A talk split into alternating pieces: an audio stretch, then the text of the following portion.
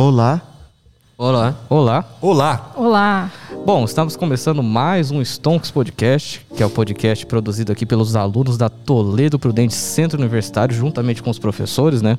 Eu sou o Bruno Mizuno, trabalho no Grupo Itaú, tô terminando a faculdade de administração, tô no último semestre, graças a Deus. E hoje é um dia bem importante aqui pra gente, porque é, hoje a gente tem a nossa primeira convidada mulher de todo o podcast, de todo o semestre. A gente não chamou nenhuma mulher. E a gente tem nossa primeira convidada, então se apresente, convidada, por favor. Olá, tudo bem? Eu sou Ana Paula, sou assessora de investimentos há três anos. Estou aqui para falar um pouquinho, descomplicar esse assunto com vocês. Olá a todos, eu sou o professor Murilo, químico de formação, investidor entusiasta e colaborador aqui na Toledo nos cursos de engenharia e saúde. Olá, meu nome é Davi, eu tenho 21 anos, sou assessor de investimentos assim como a Ana, e eu ouso afirmar que vocês têm os dois melhores assessores de investimentos de Prudente com menos de 23 anos. Então, que honra, né? As estatísticas não As mentem. estatísticas É. não mentem. E vai ser um prazer conversar com vocês hoje aqui. Deixa o pessoal do escritório O prazer aí, é todo seu. Deixa o pessoal do escritório ver isso aí pra você ver. Olá, tudo bem? Me chamo João Victor, sou estudante da casa, curso Direito e estou no meu sexto termo e sou iniciante a investidor. Já tá, já tá estudando pra OAB, só pra eu saber? Ainda não. Começa agora, viu? Só pra avisar. Bom, é, a gente, no, se você está ouvindo esse episódio, muito provavelmente, e tomara que você já tenha ouvido a primeira parte de fundos imobiliários, tá? A gente chamou a Ana aqui, é um prazer. A Ana tá aqui com a gente, sempre será muito bem-vinda aqui, tá? Fica à vontade.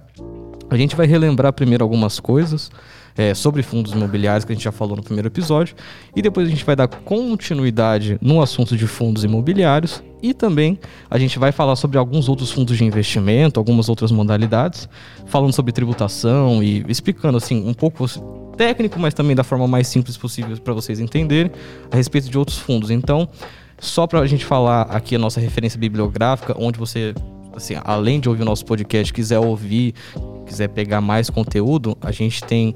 É, a gente pegou toda essa pauta aqui que a gente fez, a gente pegou na Suno.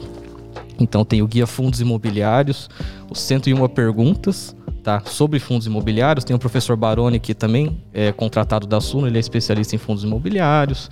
Tem também o Clube FI, Fundos Explorer, tá? Que são portais que falam abertamente sobre fundos imobiliários, são portais gratuitos, tá? Tem bastante coisa bacana lá, bastante relatório, enfim. E tem também o Gabriel Porto, que eu acho que atualmente acho que é um, um dos maiores influenciadores depois do Baroni a respeito de fundos imobiliários também. Provavelmente. Ele tem um projeto de um milhão de reais em FIIs e tem um Instagram bem ativo, já tem publicou um livro a respeito de fundos imobiliários. Exato. E a maioria dessas pessoas você pode encontrar, a- com exceção dos fóruns, Clube FI, principalmente FIS.com, a maioria desses perfis você encontra nas redes sociais mais YouTube, clássicas, Instagram. YouTube, Instagram, principalmente Instagram, eles são bastante ativos. Eu acho que geralmente esses fóruns, eles têm algum canal no YouTube, então você pode dar também uma procurada, eles têm algumas análises de alguns fundos de investimento, assim. Falando um pouco do fundo antes de você entrar, eu acho que é interessante você dar uma olhada. E tem também a bibliogra- bibliografia da Suno que eu acabei de citar. E fica à vontade, né? Aqui nosso podcast, só relembrando, é bem introdutório, né, para investidores iniciantes. Se você quiser uma coisa mais técnica, procure nas referências, não fique só aqui, porque eu acho que é importante. Então, Ou recorra aos assessores prudentinos abaixo de Isso, 23 isso anos. Tem isso também. Então tá bom, ó. O nosso primeiro tópico aqui é a parte do relembrando, então a gente vai falar assim, pô, o que que é relembrar alguns conceitos pra gente dar continuidade a respeito de fundos imobiliários, tá? Eu vou dar a, pr- a primeira palavra aqui pra Ana. Ana, explica pra gente assim, o que que é um fundo de investimento?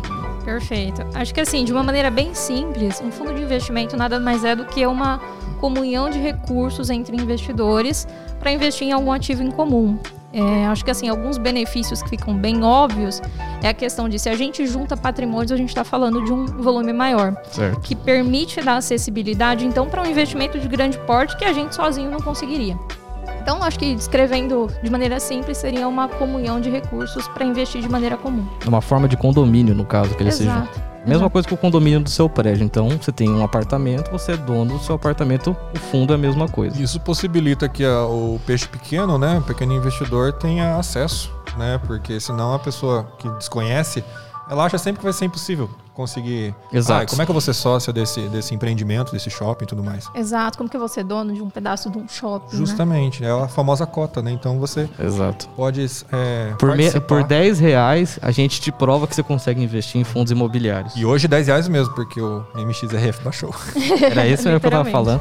Mas, então, e é legal também que assim, aqui no- na nossa cidade mesmo, em Presidente Prudente, a gente tem um shopping que é administrado pelo fundo, que é o Exato. Prudente Shopping, que foi comprado, é coisa de um, dois anos atrás, por um fundo de investimento. Então, assim, você pode estar investindo e falar assim, olha, eu sou dono do Prudente Shopping. Isso que é muito legal.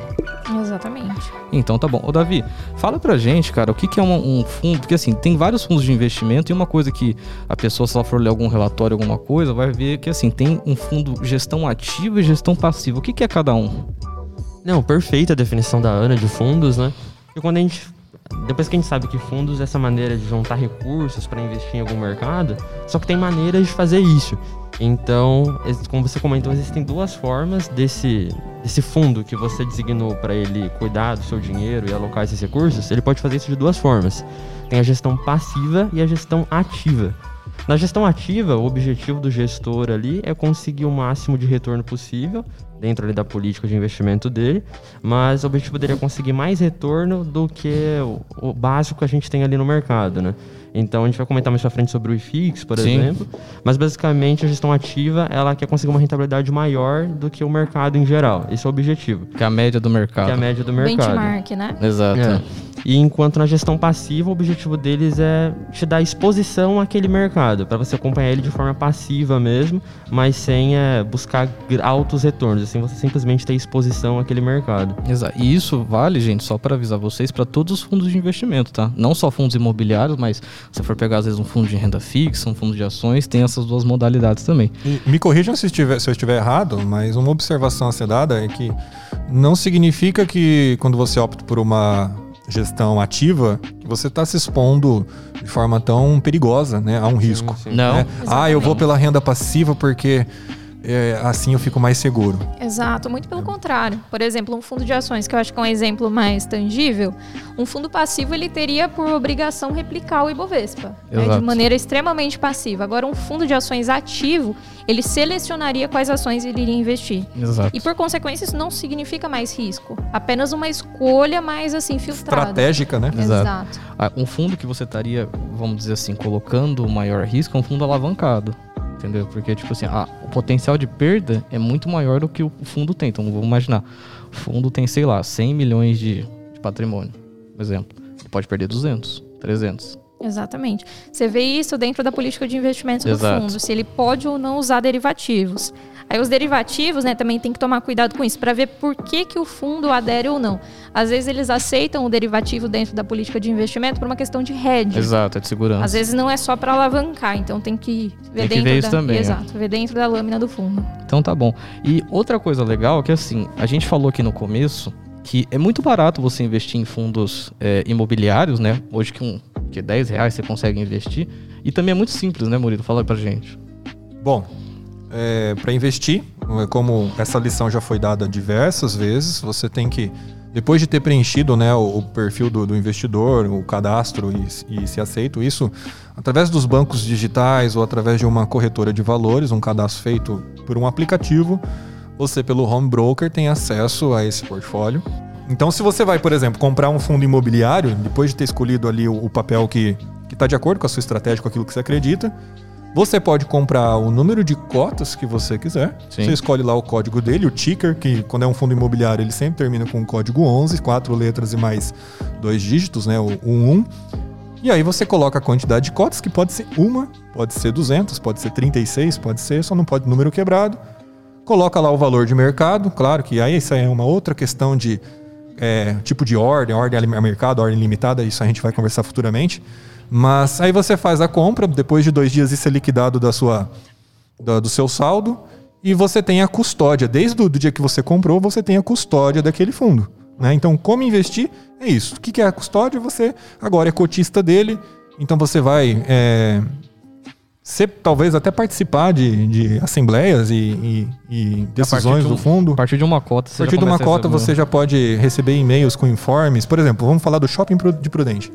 Então você vai ter ali, por exemplo, agora em pandemia, você sendo é, cotista do VISC 11, que é o fundo Que administra o que shopping. administra o shopping de Presidente Prudente e mais os outros 12 ou 13 shoppings.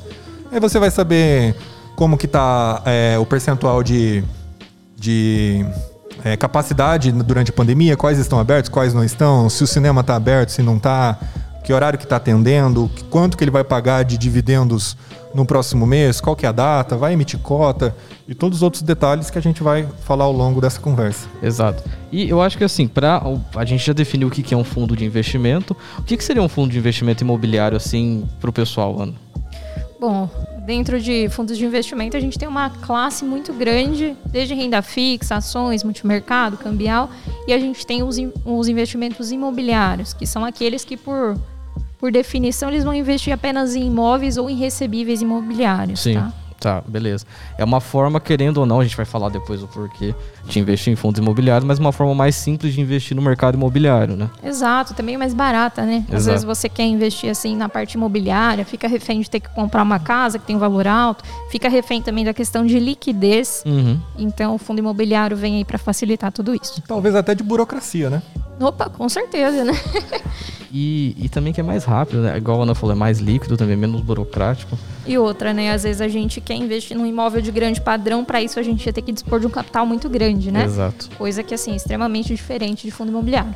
exato. E além do capital, acho que informação também, né? Porque, por exemplo, se você vai imobilizar uma quantidade grande de capital, naturalmente você precisa estudar muito para saber se você está tomando a decisão certa, né?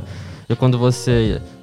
Entre fala, você vai aspas, comprar uma casa, isso- O local, a estrutura. É, então. Ah, tá. Será que eu tô realmente alocando meu dinheiro no lugar Exato. certo? Será Agora- que esse galpão nessa quadra eu vou conseguir alugar para uma loja? Exato. Exato. E aí entra o, o fator legal também da gente pontuar, que é a diversificação. Exato. Imagina que a gente vai lá, dispõe de um grande capital para comprar um imóvel, compra um galpão logístico lá no Ceará. Aí vem a, a pandemia, isso influencia completamente, né?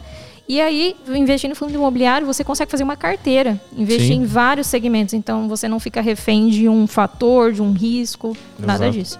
E também é muito comum porque, assim, é, querendo ou não, investir em imóveis aqui no Brasil é uma coisa muito tradicional. Sim. Então, você- às vezes você vai falar com seu avô ou com algum tio seu. É seu- imóvel e gado. É, imóvel é legal. Fala assim, não, você tá, junta um dinheirinho aí, compra uma casa, põe pra alugar, então é uma forma, tipo assim, você não tem só essa alternativa, você tem outra alternativa que é mais barata e dá menos dor de cabeça. Exato. E até o momento tem, possui benefício pra pessoa física, que é a isenção de imposto de renda.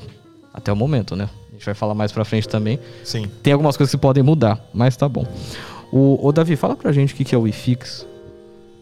Então, beleza, vamos falar do IFIX, né? Como a gente comentou, existem vários fundos imobiliários na bolsa. Vocês sabem a quantidade, mais ou menos, em quanto está atualmente? 300 e. Nossa, a gente falou isso no episódio passado. É uns, É, então. é uns 400 mais ou menos, não é? 413, não lembro. Mas então, hoje existem diversos fundos imobiliários ali na, na bolsa. E voltando para aquele assunto da gestão passiva e ativa, né?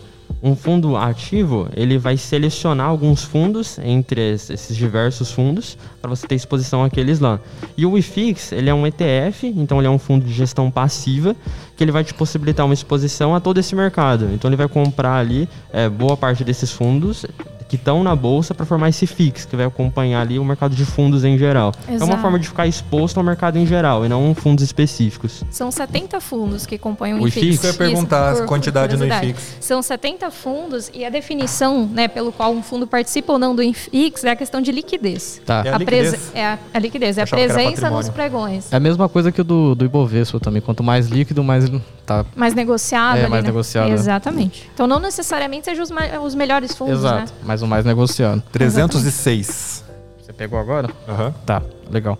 Então, assim, a, a gente já acabou falando o porquê que é tão importante você ter uma outra alternativa, investir em imóveis, né? Igual a gente falou, uma alternativa mais barata, é, mais líquida. Então, assim, geralmente quando você vai vender um imóvel, pô, você vai vender uma casa, às vezes, sei lá, no Jardim Bom Giovanni, Jardim Paulista, ou uma Vila Maricel, tô falando assim, os lugares mais, mais próximos aqui. Pô, dependendo, você vai demorar um ano, entendeu? No, com fundos imobiliários, em 10 minutos você já vendeu. Exato. Acho que assim, um exemplo que eu dou até para os meus clientes, eu falo assim: imagina que você tem uma casa lá no Jardim Bom Giovanni, igual você falou, e aí você tem uma necessidade, precisa de 50 mil reais. A casa não tem esse valor, ela é mais alta, né?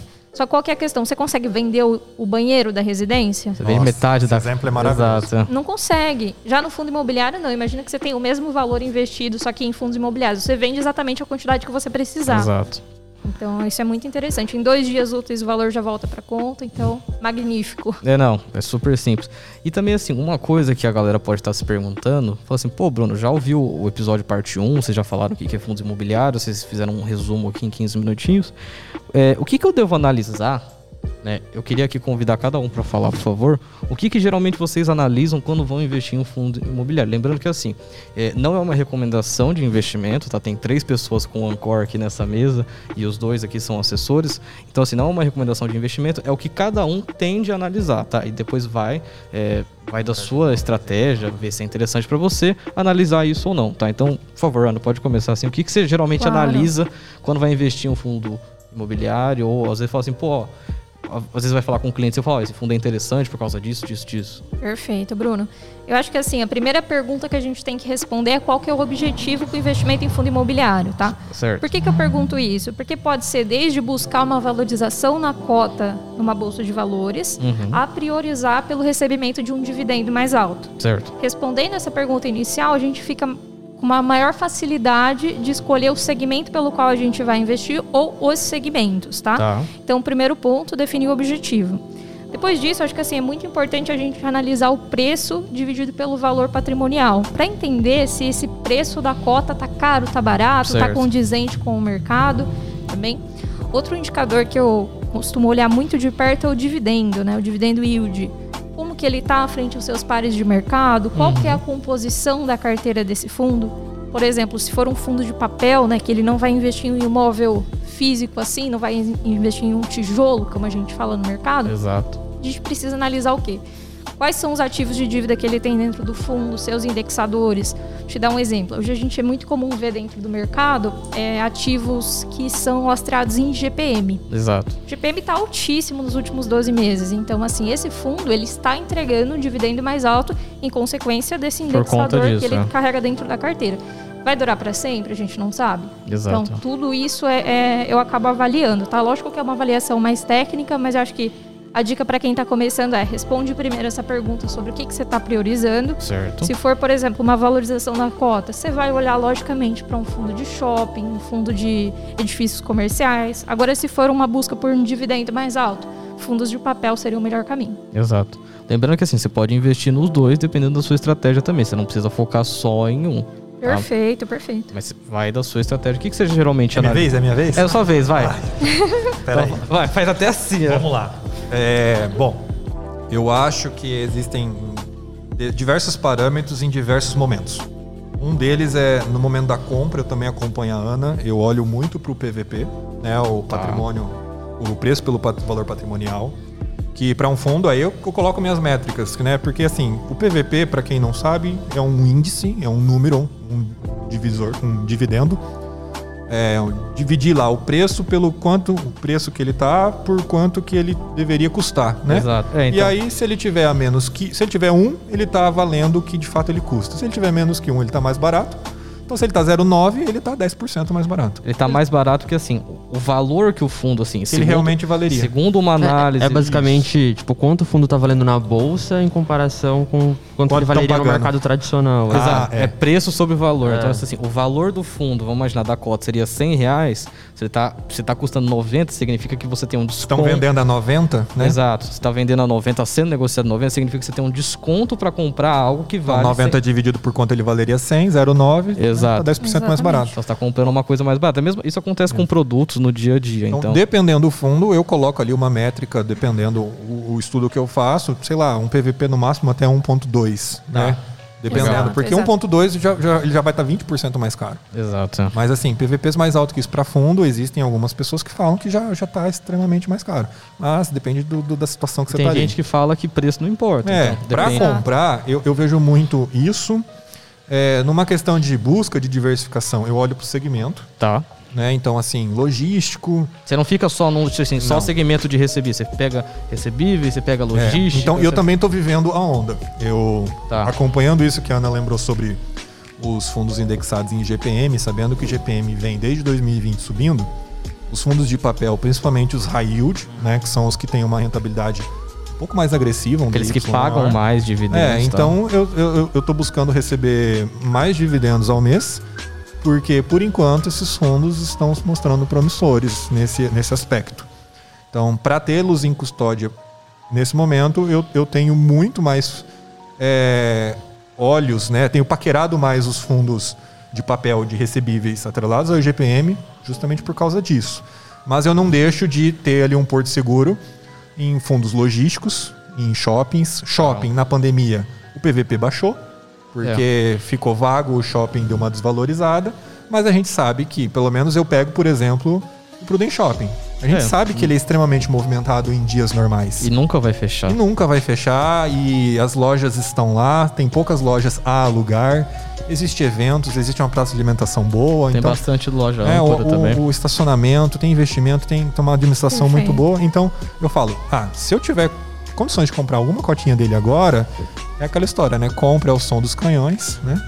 Você e compra, no caso de fundos, não venda ao som dos violinos. Eu prefiro você segurar. compra um tijolinho do É, você shop, tem né? lá um- um- uma lajota lá dele. Exato. Mas, Gente, e sobre o IGPM, até assim, um, um adendo que eu acho legal a gente pontuar. Às vezes a gente fica feliz quando vê que o nosso fundo investe em IGPM. Mas isso também pode ser uma preocupação, né? Porque do outro lado da ponta, a gente tem, lógico, o fundo que está comprando ali a dívida, que ele vai estar recebendo os juros. Só que a gente tem também a empresa que está pagando. Exato. E vai ficar Nossa, pesado para a empresa Total. remunerar em GPM, né? Então, assim, isso pode ser um risco de rating, de análise de crédito, tá? Então, assim, também um fundo muito carregado em GPM, vai que a gente corre o risco aí de uma Vai. inadimplência, né? Exato. E assim, querendo ou não, o GPM do ano passado pra cá aumentou 32%. Então, Não, e aquela história, eu acho que o Bruno Perini falou assim, como que. Como que um cara. Imagina você pagando um aluguel que vai ficar 40% mais caro. é, é né? inviável, entendeu? É inviável. Então isso não está sendo nem sequer. Tem muitas pessoas. Eu moro de aluguel e o, o- o dono do prédio não, não repassou isso, porque ele sabe É, então, que ele vai perder. Uma coisa que ele eles estão vendo atualmente é que assim, o, como a inflação, né, o IPCA deu muito menor que o IGPM, eles estão vendo de reajustar a partir de agora, reajustar os contratos pela inflação. Sim, sim. Que é assim, Já tem acaba alguns. Exato, então E tipo assim, ainda é alta. ainda é alta, Pois é. mas assim, é, comparado a 30, 40%, Opa! o tombo é bem menor. Mas, é, continuando, posso? Pode? É, não, porque eu, eu tô vendo que eu vou me estender falando essa história, mas. Vai. É, quando é tijolo, eu também olho muito a, a situação do fundo, eu, porque eu aprendi na, na marra. a- É, a- você aprendeu, né? É, é, por exemplo, você pega um- uma laje corporativa. E aí você vê que tá desvalorizando tal, é aquela história. Você tem que acompanhar aquilo que você tem, né? Você colocou seu dinheiro ali, então vo- você tem que se preocupar com aquilo. E aí, nada melhor do que um fórum onde tem outros players mais experientes, né? Clube FI, nossa, ajuda demais nisso. Você próprio vai ler os YouTube também, se às vezes comentários e fala, não quero ver o blog, vai- no YouTube. É, então, mas o- o- eu, eu ainda prefiro o Clube FI pela questão de ver outros cotistas Ah, não, que estão na minha realidade e não tem lá um influencer que pode estar Exato. sendo. É, e você sabe que não tem conflito de interesse. É, exato. E aí você vê. E aí você vai se acostumando com, com certos textos, você vê, esse cara é experiente e tal. Eles fazem até provisões, assim, quanto vai ser o dividendo no mês que vem, algumas Exato. contas que batem e tal. Então eu me deparei, por exemplo, uma laje corporativa que era da Petrobras, o. Esqueci o nome do ticker. XP Macaé? É, XPCM. Um grande risco, né? Uma bomba e eu me livrei. Eu tinha comprado cota em novembro, tava pagando DY bom, laje da Petrobras, porra. E o que, que aconteceu? Petrobras cascou fora de lá. E é aquela história, monoinquilino, É, um exato. prédio em Macaé, que foi o paraíso da extração do petróleo há um tempo atrás, já não é tão assim. E quem que vai entrar no lugar da Petrobras e pagar aquele aluguel para aquele prédio? E é um prédio maravilhoso. E o que, que os caras falam no Clube FI? Esse prédio é maravilhoso. Só transportar ele de caminhão e colocar na Faria Lima. Porque a laje, É estruturalmente, é maravilhosa. Mas eu entrei, os caras escreviam. Entra lá no Google, no Street View, pega o endereço do prédio e olha em volta. Nossa, é um abandono o lugar. E outra, o edifício lá de Macaé, ele é feito para comportar uma empresa como a Petrobras, né? Sim. Então, na hora de arrumar outro inquilino agora, tem que bater a estrutura, tem tudo a ver. Tudo. E aí, inclusive, tem todo um gasto com, com reforma e tal. Em resumo da ópera, sai ainda num pequenino lucro, porque ele ainda continuava valorizado, porque tinha um pessoal muito esperançoso que, não, se- ah, esperem, esperem, não sei o que lá. E é, até hoje eu só vejo decadência. Aí começou a pagar menos dividendos, porque agora tá vago, né? Sim.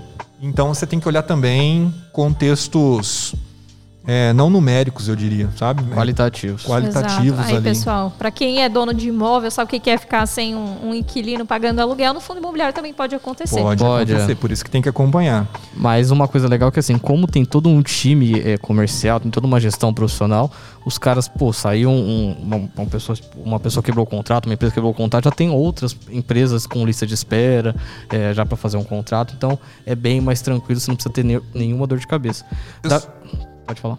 Desculpa. É, não, depois de terminar. Não, tiro- pode terminar, por favor. É, não, uma, uma dica também, se alguém quer mais metodologia, é, o povo já, já tem gente zoando comigo que eu tô sendo patrocinado pela Estados Invest. É, certeza. Eu, eu sou discípulo da Estados Invest. Tô quase batendo na porta aos domingos na casa dos outros. Você quer ouvir a palavra da Estados Invest? tipo, testemunho de ah, a plataforma é muito boa. Vou fazer o que descobri que o Thiago Reis é sócio dela. Ah, E, e lá você tem lá na, na busca compare, comparador de ações ou de FIIs, e aí você coloca, de preferência do mesmo segmento. Então eu acabei de fazer uma simulação aqui, coloquei três fundos de logísticos, Ah, é. HGLG, CSPLG e VILG 11. E aí ele elenca, colocando medalhinhas ali de prata, ouro e bronze, é, ouro, prata e bronze, é, qual seria o melhor fundo, né? Já tá batendo com coisas que eu e a Ana já falamos. E provavelmente Davi, Bruno e o João, João, é. também podem falar. É o dividend yield é um fator, o preço por valor patrimonial é outro. E aí a dúvida que eu queria tirar com vocês, experientes, Davi ou Ana, ou até mesmo vocês dois também, se souberem, Pode falar. Por que, que o percentual em caixa, é, quanto menor, é mais interessante? Eu tenho as minhas teorias, mas porque a Estados Invest ela considera um ponto positivo para o fundo É que vai ter ter- menos percentual em caixa. é que vai estar investido, né? Exato, vai estar alocado, né? É. Se o fundo ele não tem caixa, significa que ele já adquiriu seus ativos imobiliários. Né? Não tá se- perdendo tempo, né? Exato, porque Ah, assim, é dinheiro, dinheiro em caixa, assim, uma boa possibilidade ele vai estar aplicado em Tesouro Selic, rendendo ali o Exato, CDI. é. Agora, se ele está investido no imóvel, vai estar ganhando ali o aluguel, vai estar assim dentro da estratégia do fundo. Ter dinheiro em caixa é até muito bom até, mas assim, você tem que deixar uma reserva que, tipo assim, pô, é pra um imprevisto, alguma coisa, entendeu? Mas eu acho que a Estados Invest coloca isso porque assim, pô, tá alocado e está recebendo juros ou, ou E tipo. abre até um questionamento assim a respeito da gestão do fundo, sabe? Exato. Porque, por exemplo, vocês captaram uma quantidade enorme de dinheiro, mas vocês não tinham ali estratégias certas de onde alocar. É, o, Porque o ideal é exato. eles pegarem esse dinheiro e já terem na cabeça exatamente os, os prédios, os imóveis que eles vão alocar. E quando ele não aloca boa parte disso, é onde fica aquela, aquele sentimento de, de dúvida assim, em relação ao próprio time de gestão, né? A própria transparência, né? Exato. Exato, exato. Por isso, principalmente quando faz uma emissão, né? Isso Não, já tem e meio outra que coisa, vamos imaginar, o cara pegou, captou 100 milhões em uma subscrição, que a gente vai explicar mais pra frente o que é, Sim. e alocou só 60%. Fala, pô, Cadê o resto? cadê o Como resto? assim, né? É, tá tudo em caixa, Você que tá que você vai esperando vir aparecer algo, né? É, a não ser que ele deixe bem claro, fala assim, olha, desses 100 milhões eu vou investir 60%, o resto vai ficar em caixa por motivos de tal, tal e tal. Ok, mas... Exato. Aí a gente entra também no papo de segmento, né? Exato. Porque um, por exemplo, um fundo de fundos, ele ter dinheiro em caixa, às vezes é bom. Se a gente passa por uma queda muito acentuada da bolsa, ele vai comprar vários fundos baratos. Exato. Agora, um fundo de logística, por exemplo, que faz contratos longuíssimos aí de 10, 15 anos, com dinheiro em caixa. Já é ruim. é. Exato, já é mais ruim. O Davi, eu quero que o Davi e o João falem assim, se, se investe em fundo, no que que analisa, tudo mais assim. Então, nessa parte de análise, eu achei legal que a gente começou falando de alguns é, indicadores que a gente chama de quantitativos, né? Aquela análise quantitativa, de número mesmo. Pô, quanto tá a Faz a vacância, conta, tudo exato. mais, né? E é onde eu queria bater agora na tecla da análise que ela é mais subjetiva, que é a análise qualitativa que você comentou, né? Que principalmente a respeito de quem é o time de gestão do fundo. Exato. Então, aquela análise mais qualitativa, mas querendo ou não, esse time, ele vai estar cuidando do seu dinheiro, né? Onde vai alocar esses recursos. Então, algumas coisas importantes de serem vistas, que entra no campo mais subjetivo, mas é qual a experiência desse time de gestão. Então, ah, eles estão se aventurando em determinado mercado, mas eles têm experiência nesse mercado. Exato, É, quais os projetos que eles já tocaram nesse segmento imobiliário. Então, além da parte quantitativa, de número mesmo, ver esses dados, também essa parte qualitativa, de o quão bons profissionais são aquelas pessoas que eu tô ali pagando, né? Exato. Para alocarem meus recursos no mercado imobiliário. É, você paga via, a gente já falou, você paga via taxa de administração no caso. Então você deixa de receber porque o pessoal tá recebendo. Ô João, o que, que você geralmente analisa? Você investe em algum fundo? O que, que você. Então, é, Olha. eu invisto sim em fundos e antes de eu comprar eu analiso também, como o Murilo e a Ana falou, né, sobre o PV, né, o preço, sobre Certo. o valor patrimônio É, vejo também o segmento da empresa, como o Davi falou, a gestão, né? Se é uma gestão ativa ou passiva, quem são os gestores. Tá. E eu também fico vendo também é, a, va- a vacância, né? Legal. Bem Quanto lembrado. tempo que, que aquele móvel fica alugado, se tem muito tempo tipo assim, que demora muito para alugar. Sim. Porque, querendo ou não, se o imóvel demora muito para alugar, quem vai acabar pagando somos nós, né? Exato, a gente vai estar deixando de receber dinheiro. Então, aí o que, que acontece? Eu fico analisando isso, eu fico vendo o dividend yield dele, quanto que ele pagou em 12 meses né, atrás, Legal. se vai ser bom ou não, e assim por diante, né? Que essas são as minhas análises, né? Tá, só pra deixar bem claro que o pessoal vacância, então vamos imaginar que você tem um imóvel e esse imóvel você tinha um inquilino e esse inquilino saiu. Vacância é o período que o seu imóvel não tá alugado. Então tem assim, por exemplo, um shopping, alguma coisa, às vezes pode demorar assim alguns meses para alguma loja eh, se alocar lá e tudo mais. É, e Perfeito, existem perfeito. diversos outros. Ixi, tem, se for para ver quantos parâmetros você pode listar, Exato. São existem muitos, né? diversos. É. Até, por exemplo, você pode olhar um, um fundo de recebíveis, você pode olhar prazo de contrato, né? quantos estão para vencer. Existe É, essa, é assim, essa tem gente que, assim, que nem eu, por exemplo, eu tento olhar atualmente, né, só mais a parte quantitativa. Então eu tento pegar fundo descontado, que seja barato e que seja interessante. É. Exato. Acho que um, um quase último indicador aí que dá pra gente falar, que é, que é muito importante, pouca gente olha, inclusive é um toque que eu sempre dou pros meus clientes, é o valor de patrimônio. Qual que é o patrimônio líquido do fundo? Ah, tá. Por que isso? Se é um fundo pequeno, ali na casa dos seus 50, 100 milhões, ele vai ter uma pequena quantidade de ativos, né? Certo. Não vai ser, por exemplo, um, um fundo imobiliário que tem 12 edifícios, 10 edifícios. E aonde que isso vai afetar? Sua liquidez de bolsa. Certo. Então, às Muito. vezes, o, o investidor ele vai querer sair desse ativo e simplesmente ele vender ali 200, 300 cotas, vai afetar bastante a cotação É, de book exato. Dentro da bolsa desse, desse fundo imobiliário, tá? Então, assim, é um indicador que eu costumo falar. Às vezes, o investidor vê lá assim, ah, meu fundo caiu 5%. Foi por quê? Porque foi alguém que detinha muitas cotas, que fez uma venda ali e acabou sangrando bastante o ativo, né? Exato. Outra coisa também que eu analiso assim quando eu tô investindo em fundo, eu não compro fundo de desenvolvimento, incorporação e monoativo. Por quê? Não gosto. Simplesmente não gosto.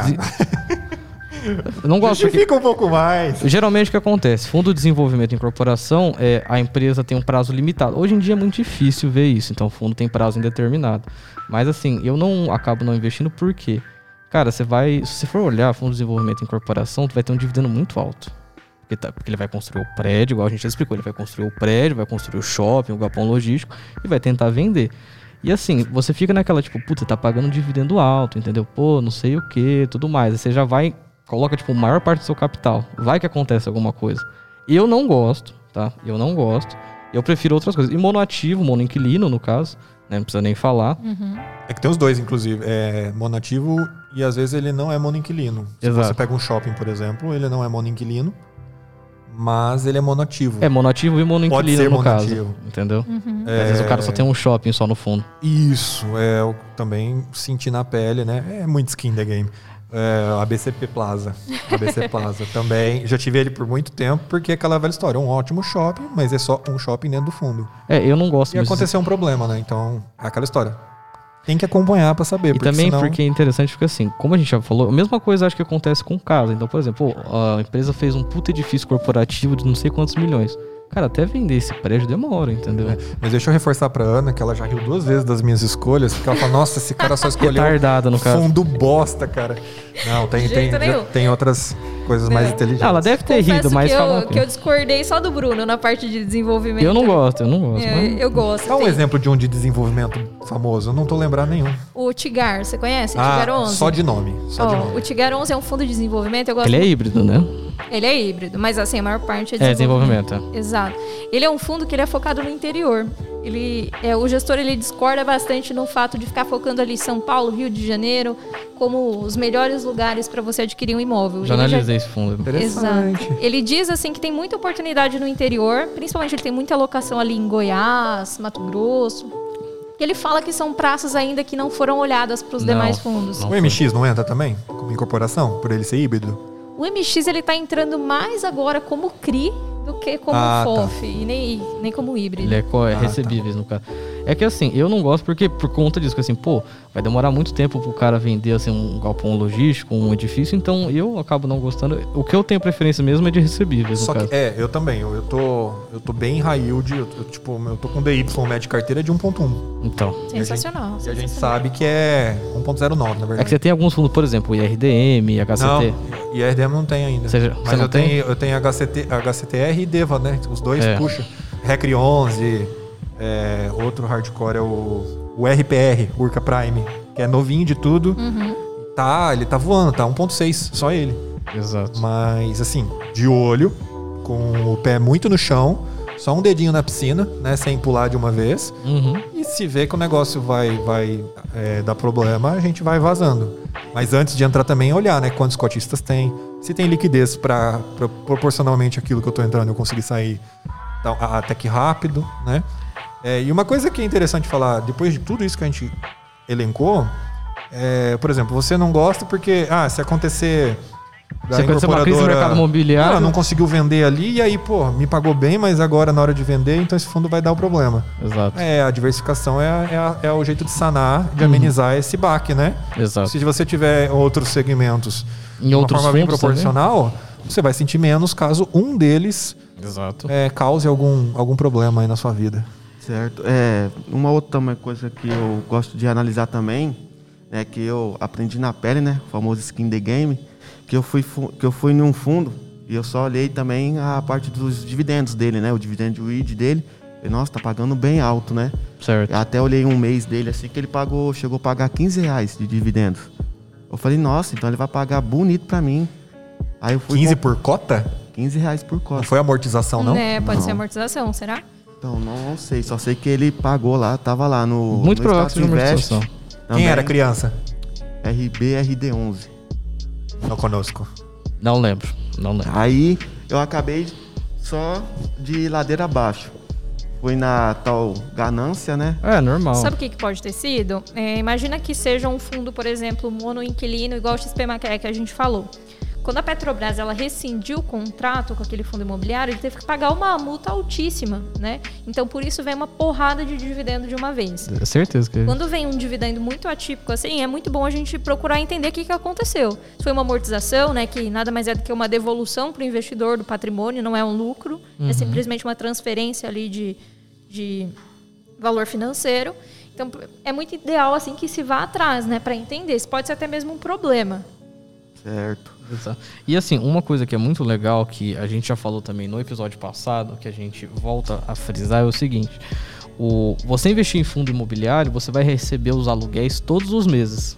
Então, assim, é a mesma coisa que você tivesse um A imóvel. maioria dos casos, né? É, alguns maioria- É, na são maioria dos semestrais, casos. eu acho. maioria dos casos, mas assim, vamos dizer, Quase total. vida real, né? Vida real, é, maioria dos casos você vai receber e assim, você vai falar, ah, Bruno, mas pô, alguns centavos ali, pô, 70, 80 centavos, tudo bem, mas você tem uma cota de 100 reais, né?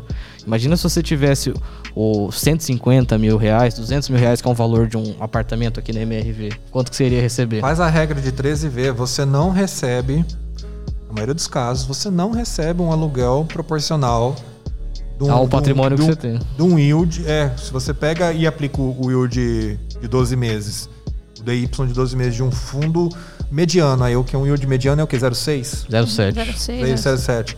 Você coloca isso no valor de uma casa popular, você não pega esse aluguel. Exato. Não e pega. fora a dor de cabeça, né, que você Fora a tem dor de sendo, cabeça, sendo é. dono de um imóvel É, o, Outra- o inquilino que tá coisa que lá, você às vezes ter- fazendo mau uso, as dores de Exato. cabeça, o, a im- imobiliária. Não, e outra coisa que assim também, você vai ter que declarar isso como pessoa física se você tem um imóvel. Então já vai comer uns 20% ali do que você recebeu.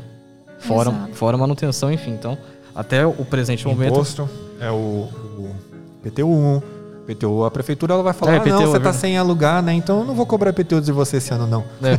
Não tem isso. É. Vocês sabem uma visão errada, assim, que eu percebo por parte do investidor? Hum, É muito comum encontrar ali dentro dos meus clientes eles falarem que, ah, não, eu sou conservador, eu invisto em imóveis só. É. Eu quero saber de bolsa. E aí eu falo assim, mas peraí, vamos entender melhor. Você tem hoje casas para aluguel? É, exatamente é isso, Ana.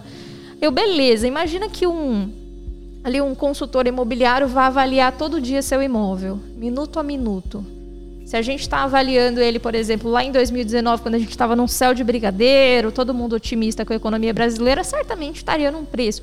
Agora imagina avaliar esse imóvel lá no começo da pandemia, em março de 2020, onde todo mundo vivia naquela incerteza de o que, que vai ser, será que eu vou ter dinheiro, os empresários sem saber qual seria o desfecho disso, certamente seu imóvel ia estar muito depreciado. Exato. Então as pessoas investem em imóveis com essa falsa concepção de estar investindo em algo conservador e não.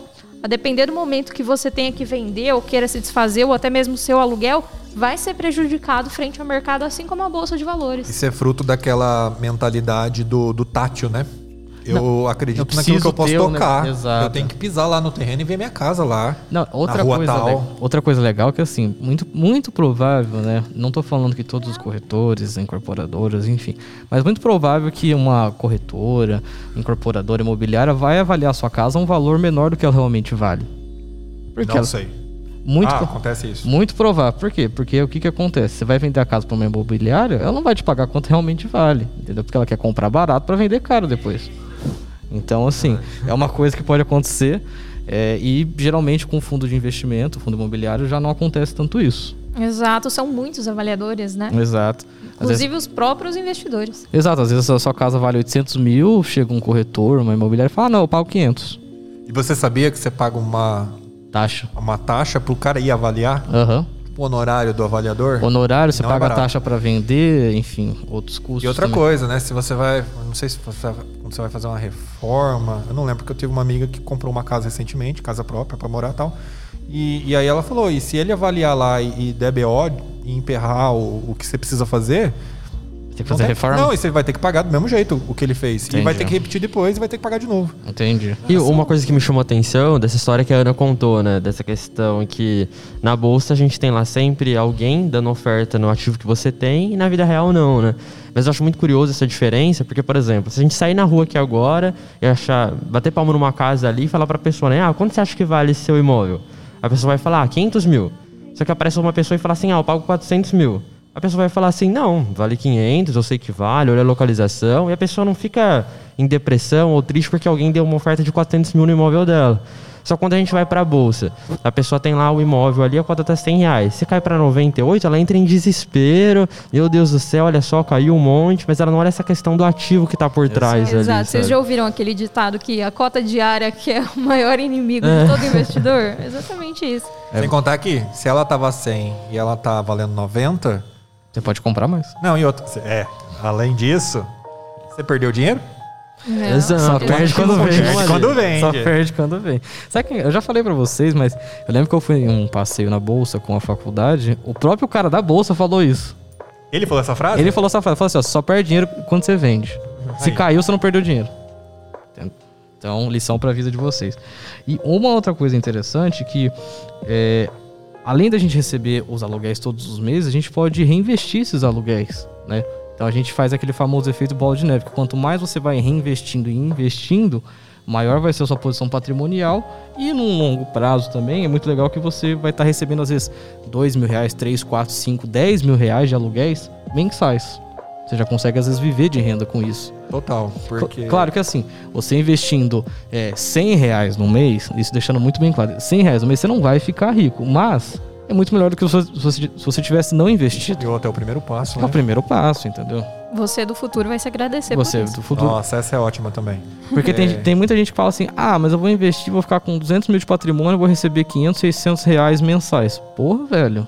Você não ia receber nada se você não investisse? Não, se você, ouvinte, entrar em qualquer vídeo que fala sobre fundos imobiliários de qualquer grande do YouTube aí, dá uma lidinha sempre em fundos Eu vejo muito isso, porque é, os comentários, né? Sempre tem aquela mente resistente e conflitante que vai escrever lá, capaz, é, precisa ter muito para receber alguma coisa, prefiro Uai, comprar uma casa.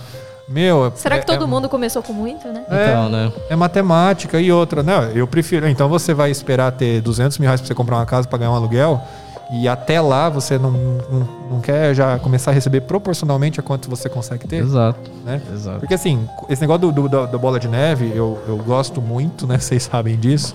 Vou nem falar por quê. É, não, daqui a pouco eu falo, opa. É porque você, em algum ponto, em algum patamar, a quantidade que você está recebendo, o reinvestimento é isso, galera. Galera, quem tá ouvindo, né? Sim. o uma hora a quantidade que você está recebendo já é o suficiente, vai ser um dia suficiente para comprar mais uma cota daquele fundo. Então vamos usar os números de novo. Vamos pegar aí um. Fala aí, Ana, um fundo MXR. aleatório. MXR. Vamos no Tigar. Tigar, qual que é o valor da cota dele? 120. 130, 125. 130 reais, tá? E ele tá pagando quanto por mês? Um 0,8. 80 centavos? Não, 80, 0,8%. Exato, exato. Isso dá quanto em reais? Tio? Vai dar uns. Coloca. Vamos imaginar que ele distribui um real. É, vamos fazer um. É, É, um é uma real. conta simples, assim, não precisa É. ser muito exato. Um real por cota. Ah, então vamos pegar o. É, o REC 11 ele é bem redondinho porque ele tá custando 100 reais ele tá pagando um real. Perfeito. Praticamente Pode ser. isso. Ou MX, que é 7 centavos. É. Então, assim, o REC 11, né? O... Esqueci o nome dele completo. Mas ele custa 100 reais a cota, mais ou menos, e paga, tá pagando um real a cada 100 reais que você comprou lá. Ok. E aí você tem lá, ah, eu comprei duas cotas, 200 reais. Aí no mês seguinte eu ganhei 2 reais. Ah, com 2 reais eu não faço nada. Tá, mas isso vai indo, vai indo. Nossa, um décimo terceiro eu consegui separar uma grana pra comprar umas 20 cotas, não sei. Aí 20 cotas você já tá recebendo 20 reais. Beleza, Você vai investindo, vai chegar um tempo que você vai ganhar 100 reais em algum mês. momento você vai ganhar 100 reais. Então, para você ganhar 100 reais, você tem que ser- ter 100 cotas, né? Exato. 10 mil reais, em que para muitos é uma coisa muito distante, mas para outros não é tanto. Exato. Então, 10 mil reais em algum momento, você, se Deus quiser, você vai conseguir 100 investir. reais. Você vai receber 100 reais. E aí, essas 100 cotas no mês seguinte, se você pegar esses 100 reais, você compra mais uma cota. Exato. E Não, você tem fazer uma- 101 cotas e vai receber 101 reais. Vamos fazer uma conta, tipo assim, ó. Esse apartamento aqui, é, minha namorada, ela mora aqui. né, Ela mora em Venceslau aqui. Ela custa, acho que se eu não me engano, 180 mil Por reais. volta disso. 180 mil reais. Cara, imagina você pegar 180 mil reais investir nesse fundo. 1.800 reais. 1.800 reais, cara. O aluguel aqui, se você tivesse o imóvel, é 700, 800. Justamente. E com 1.800 reais você estaria comprando 18 cotas 18 cotas por mês. Então, a mais. né? A mais. 18 cotas por mês. E assim, a gente prova por A mais B, né? Pra quem tiver interessado, depois eu vou disponibilizar um link. Os caras querem vender a planilha aqui ao vivo. Não, é porque eu fiz, eu, eu, eu gosto muito de brincar com Excel. E fiz uma planilha que simula. Para minha necessidade, eu precisava fazer isso, só que ela ficou tão redonda que. Você vendeu agora, É, né? ela ficou comercializável. Ela tá trancada, automatizada. E o cara coloca lá a carteira dele, vê quanto que ele tá ganhando em fundos e eles falam: Bom, eu quero ver quanto que eu vou. Vai crescer meu patrimônio se eu reinvestir nesse aqui. E, meu, a gente prova por A mais B que é uma curva exponencial. Ele falou que ele vai te mostrar depois, Ana, pra você ver. Oh, isso eu tô- já tá interessado aqui, o olho arregalado assim. ó. Ele falou que ele vai te mostrar depois. Seja Então só- falsa. Você engana. E também, na questão dos revestimentos, né, da bola de neve, o, o Thiago Negro, uma vez, ele falou sobre o Magic Number também. Quanto, vamos supor, Ah, você falou do REC 11, é, quantas cotas eu preciso ter para eu atingir o valor para eu comprar a mesma cota. Exato. Aí ele falou, você pega o preço da cota e divide pelo dividend yield dele. Certo. Aí fazendo essa conta, você vai saber de quantas, de quantas cotas você precisa Pra atingir tal para objetivo. atingir tal objetivo. E isso Legal. é bom porque lá no longo prazo você vai fazer a famosa bola de neve. Exato, é é bem bacana isso também. E uma coisa que, assim, como é um imóvel, a gente tem, é, e também, assim, como a gente já falou no primeiro episódio, é um fundo fechado. Então, assim, não tem cotas igual um fundo aberto que ele vai sendo criado ou vai sendo geradas, né, quando você investe. Então, uma coisa legal até para Ana falar, assim, que tem a parte de emissão e subscrição de cotas. Exato. Eu acho que assim, a gente tem dois momentos muito importantes na vida de um fundo. Que é quando ele nasce, que é no momento de um IPO, Sim. que ele vem a mercado com um determinado volume que a gestora está emitindo e lógico, né, a ver também com a procura que os investidores tenham e a subscrição, que nada mais é do que quando um fundo que ele já existe, ele quer se expandir para adquirir novos ativos, para expandir seus negócios, né, Sim. melhorar o fundo. E como que ele se expande? Ele precisa captar recursos. E para captar esses recursos, ele faz um processo então de emissão de novas cotas, tá? Tá. Não é regra, mas normalmente essas emissões de novas cotas vêm a um preço mais barato do que essa cota está custando na bolsa, justamente para ser uma- um incentivo para o investidor adquirir essa nova cota, né? Tá. E aí a gente vê, né, muito comum aquilo que a gente chama de arbitragem acontecendo dentro Exato. do mercado, né?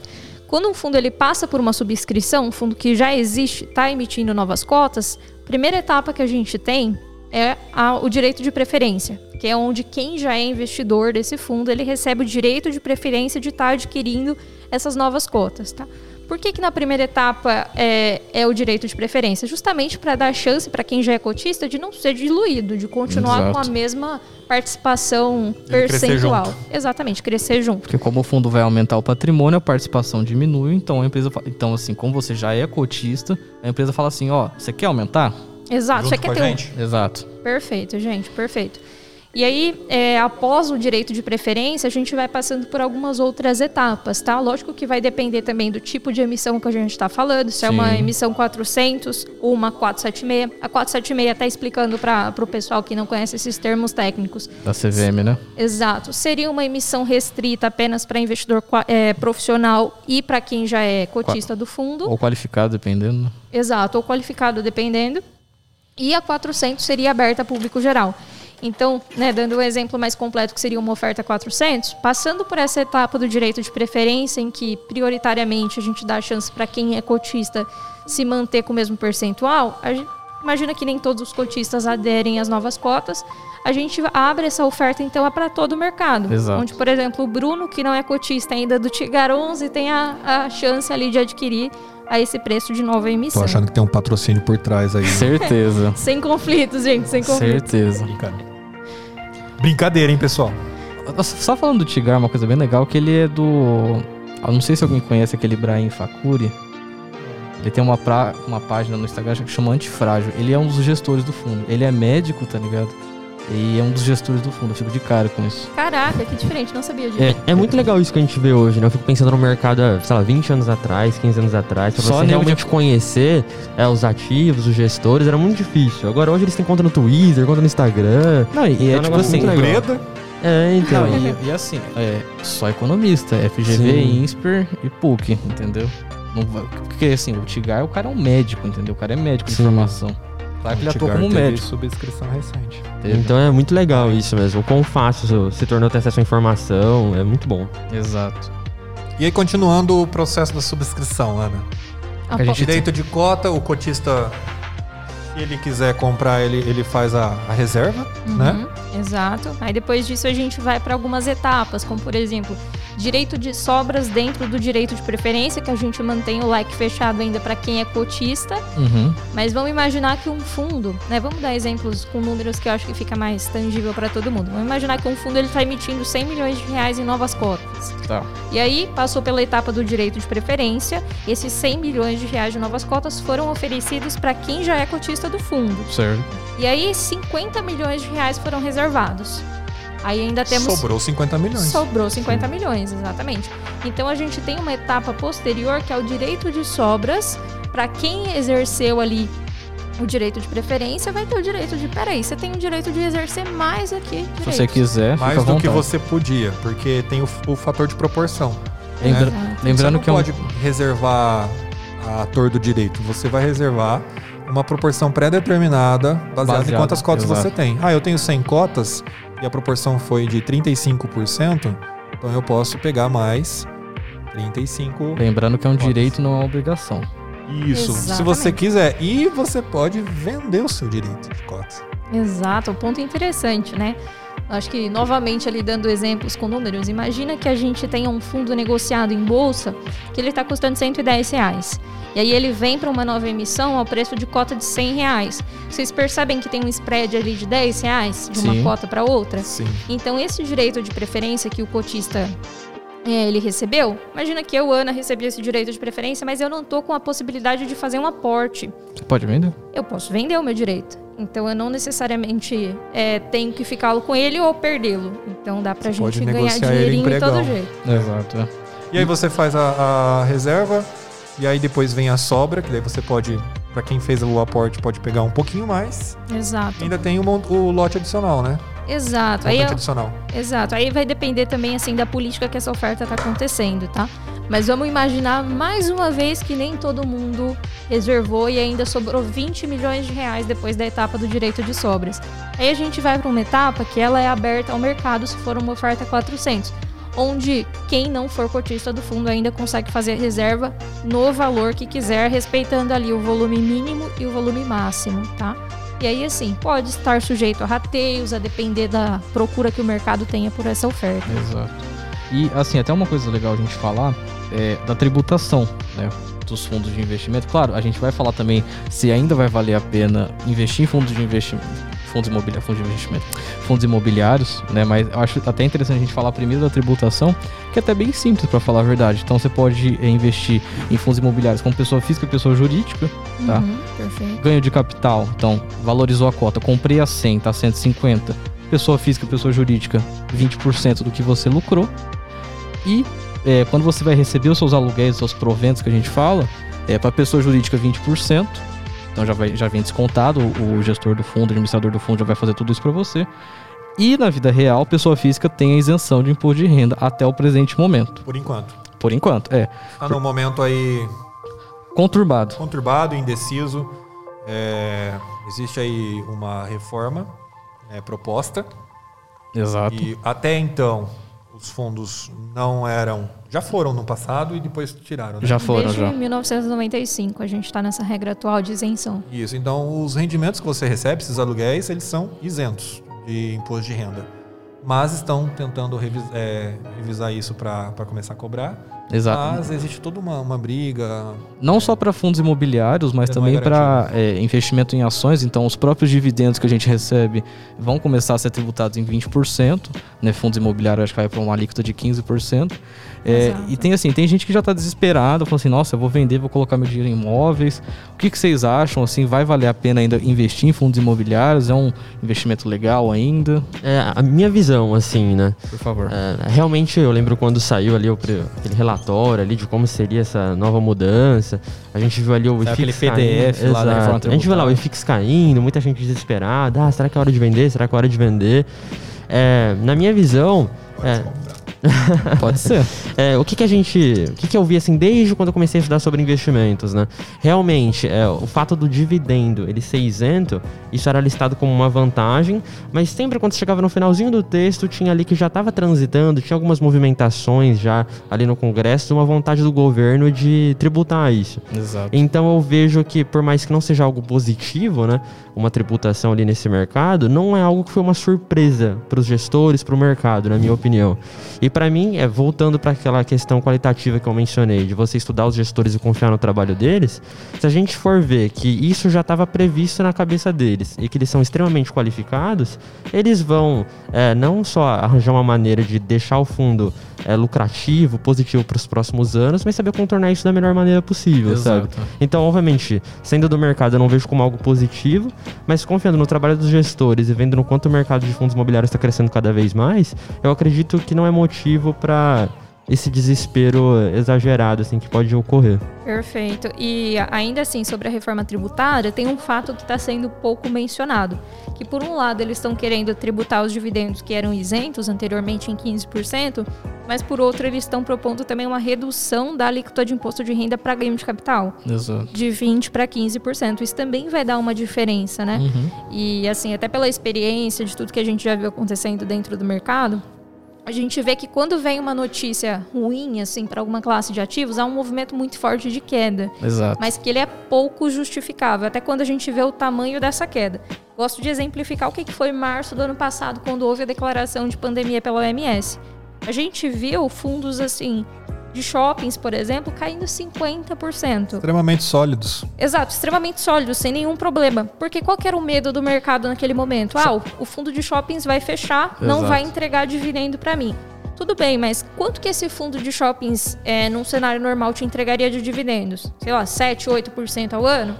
Legal, mas justifica uma queda de 50%? De forma alguma. Exatamente. Exato. Então, assim, esses momentos, como a gente está vivendo agora também com a reforma tributária, que no dia que saiu o texto, o IFIX caiu, todos os fundos imobiliários caiu, pode, assim, gerar oportunidade para quem raciocinar bem. Exato. Por isso que o Negro fala que o mercado brasileiro é extremamente emotivo.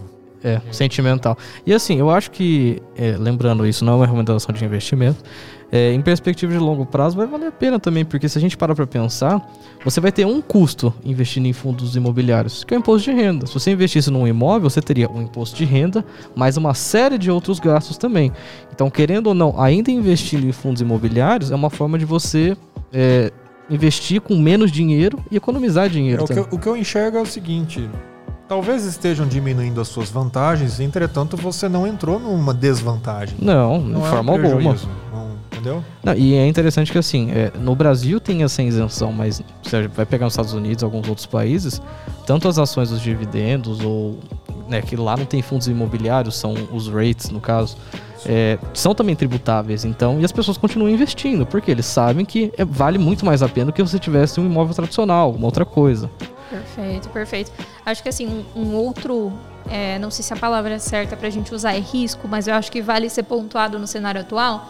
A gente está ouvindo muito falar da reforma tributária impactando os fundos imobiliários, mas eu acho que tem um outro fator ainda maior que a reforma tributária que vem pesando na cota dos FIIs desde o começo do ano, que é a alta de juros. Sim. Né? Se em 2019 a gente viu um cenário de muita apreciação nos fundos imobiliários, porque eles entregavam ali um dividendo maior que a renda fixa e um, um risco muito mais baixo que as ações, agora a gente vê o movimento oposto.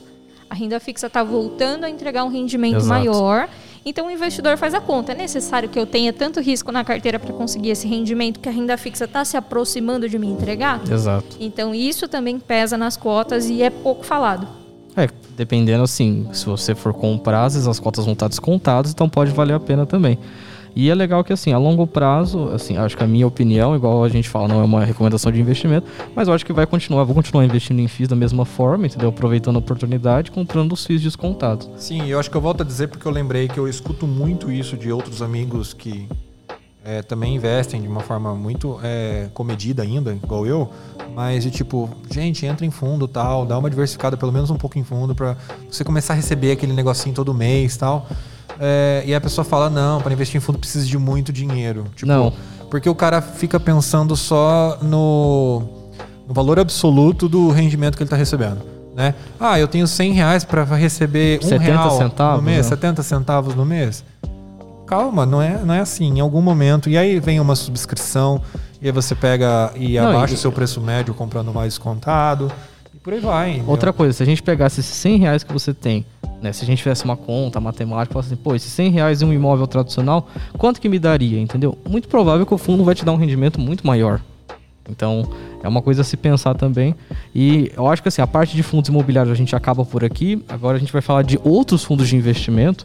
Quero começar aqui com o Davi, que são os fundos da CVM 555, que eh, a gente vai falar um pouco de outros fundos de investimento, assim, os mais famosos do mercado. E explica pra gente, Davi, o que é um fundo de renda fixa, como que é o patrimônio, o que, que ele investe e tudo mais. Perfeito. Então, como a gente até comentou no início, né, existem vários fundos de investimento, Sim. vários tipos ali que investem em mercados diferentes. E dentre eles ali existem os fundos de renda fixa, né? É, a Ana até comentou um pouquinho dessa questão dos fundos imobiliários versus renda fixa, né? Existe essa relação aí. Mas falando dos fundos de renda fixa, os fundos imobiliários, eles vão investir em imóveis. Os fundos de renda fixa, eles vão investir em todo o mercado de renda fixa que existe ali, né? E existem, dentro da classe renda fixa, ele- existe outra divisão ali, porque como esse mercado é muito amplo, é onde é mais fácil fazer essa divisão para os investidores se a encontrarem no mercado. Pode investir em títulos públicos? Exato. Aí entrando privado? nisso, né, a gente tem ali fundos de investimento que investem em títulos públicos, que eles têm ali por legislação que tem que investir pelo menos 95% em títulos públicos. Qual o nome desses fundos? Eu não me recordo agora. Renda fixa simples. Renda fixa simples, exato, porque eles de fato são mais simples, Sim, né? Eles realmente. investem mais em títulos do governo. É, e indo para outro oposto, por exemplo, a gente tem os fundos de renda fixa de crédito privado. Exato. Que eles investem ali pelo menos 50% em crédito de outras empresas. Então, só para a gente ver essa, esse balanço mesmo, de um fundo que investe 95% numa classe considerada mais segura e em outro que já é um pouco mais arriscado em busca de mais ganhos. Exato. Então, para a gente ver esse parâmetro mesmo de segurança e risco, assim, que é sempre importante ser mencionado. mesmo sendo renda fixa, ele pode ser é, também assim um fundo que te entrega um resultado maior até. Com certeza, com Porque ele- certeza. Que ele vai te investir Não, em é, crédito é, privado. diariamente, assim, a gente vê vários fundos de renda fixa batendo fundos de ações, por exemplo. Tranquilamente. Porque sabem se posicionar bem no mercado. É uma coisa muito Batendo- legal. Batendo em, em que parâmetro? Bovespa. De rentabilidade, Rentabilidade mesmo. é. né? Rentabilidade, exato. Tem muito fundo que ele faz operação com curva de juros, então com a expectativa dos investidores pelo, pela Selic dos próximos anos. Então tem muita coisa legal. Até assim, falando sobre renda fixa, que é um assunto que para muita gente fala, nossa, Ana, é simples.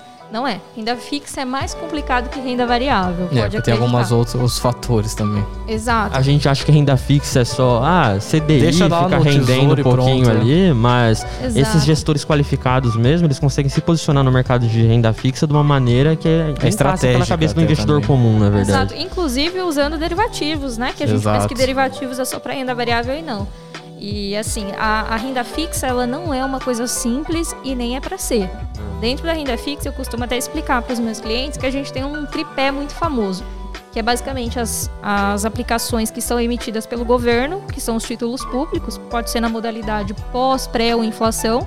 A gente tem os títulos bancários, que são os CDBs, LCIs, L- LCAs, LF. Uhum. E a gente tem, por último, os ativos de crédito privado, que são as debêntures, CRIs e CRAS, tá? Como que a gente escolhe Nota cada um? promissória também. Exato. Como que a gente escolhe cada um e qual a vantagem de cada um? Muito simples. Título público, ele é o ativo mais seguro que a gente tem hoje no Brasil, porque é emitido pelo próprio governo para financiar a dívida externa. Então, o risco é soberano. Até falo muito também. Imagina que é, a gente está num cenário que o seu título público veio à falência, você não vai receber seu recurso. Certo. Se o governo chegou no momento de te dar um calote, cara, tudo antes já desabou. Não vai ter um banco de pé mais. Não, e outra coisa assim, em tese, né? Não que o governo vá fazer isso, mas em tese o governo ele pode imprimir mais dinheiro ou ele tem outros mecanismos pra te pagar pra não não dar o famoso calote em você, igual a Argentina já deu várias vezes, entendeu? Exato. E por isso também as rentabilidades das emissões do Tesouro são um pouco mais é, simples do que as É, são menores no caso. Exato. Enquanto que nas emissões bancárias a gente tem ali cupons um pouco mais atrativos, porque essa emissão está vindo de um banco, né, que quer Sim. utilizar o seu recurso para fazer seus negócios. E também tem outra característica que eu gosto de pontuar, que é a cobertura do FGC. Isso é bem bacana. Exato. Para muitos investidores, é, isso faz total diferença, que é o Fundo Garantidor de Crédito, que garante ali é, uma proteção no seu patrimônio de 250 mil reais por emissor, né, por banco, até quatro bancos por CPF. Lembrando que assim, o fundo não é garantido pelo FGC, mas o ativo que o fundo investe é garantido, né? O seu fundo acabar dando prejuízo, o administrador, o gestor, ele não te garante nada, entendeu? Muitas das vezes, assim, não, eu nunca vi isso, nunca aconteceu comigo, mas você pode ser chamado para aportar capital caso o fundo esteja dando prejuízo. Isso, isso aí seria um evento muito raro do mercado. É, muito viu? raro. Mas Muito pode acontecer também, só para deixar bem pode, claro. Pode, exatamente. E por último, a gente tem os ativos de crédito privado, né? Que seriam os de risco mais elevado, porque diferente dos bancários que têm a cobertura do FGC e dos do governo, que são emitidos né, pelo governo, que é o risco soberano, os ativos de crédito privado são emitidos por empresas. Certo. Então a gente tem ali um risco maior e, por consequência, também um cupom de juros mais interessante, além de algumas vezes contar com a isenção do imposto de renda. É, muitas das vezes, dependendo. Tem também o fundo cambial, bom, ele vai investir na variação do dólar, então pode ser interessante se você tem uma estratégia, pô, quero fazer um intercâmbio, alguma coisa, quero deixar meu dinheiro, às vezes um fundo que vai, né, vai acompanhar a variação do dólar para eu não ficar perdendo muito dinheiro, porque querendo ou não, o dólar vai valorizando, desvalorizando. Ganha essa previsibilidade. É, né? você tem uma previsibilidade tranquila, então pode ser interessante o fundo cambial, ele investe 80% do seu patrimônio em ativos, né, é, que tem essa variação. É, que tem essa variação do dólar, Ah, sim. basicamente. E tem o fundo multimercado, se você quiser falar pra gente, Ana. Fundo multimercado é um fundo que não tem um risco específico, né? Diferente, por exemplo, ali como o Bruno citou do fundo cambial, que 80% tem que estar investido em alguma moeda, o fundo multimercado ele não tem uma política que, que determine o que, que o gestor tem que fazer. Ele pode investir tanto em ações quanto em renda fixa, moeda, commodity. Então ele é um fundo assim que tem várias classes, bem legal, faz um meio de campo ali na carteira. Bacana. E por último, o fundo de ações, se quiser falar, Davi.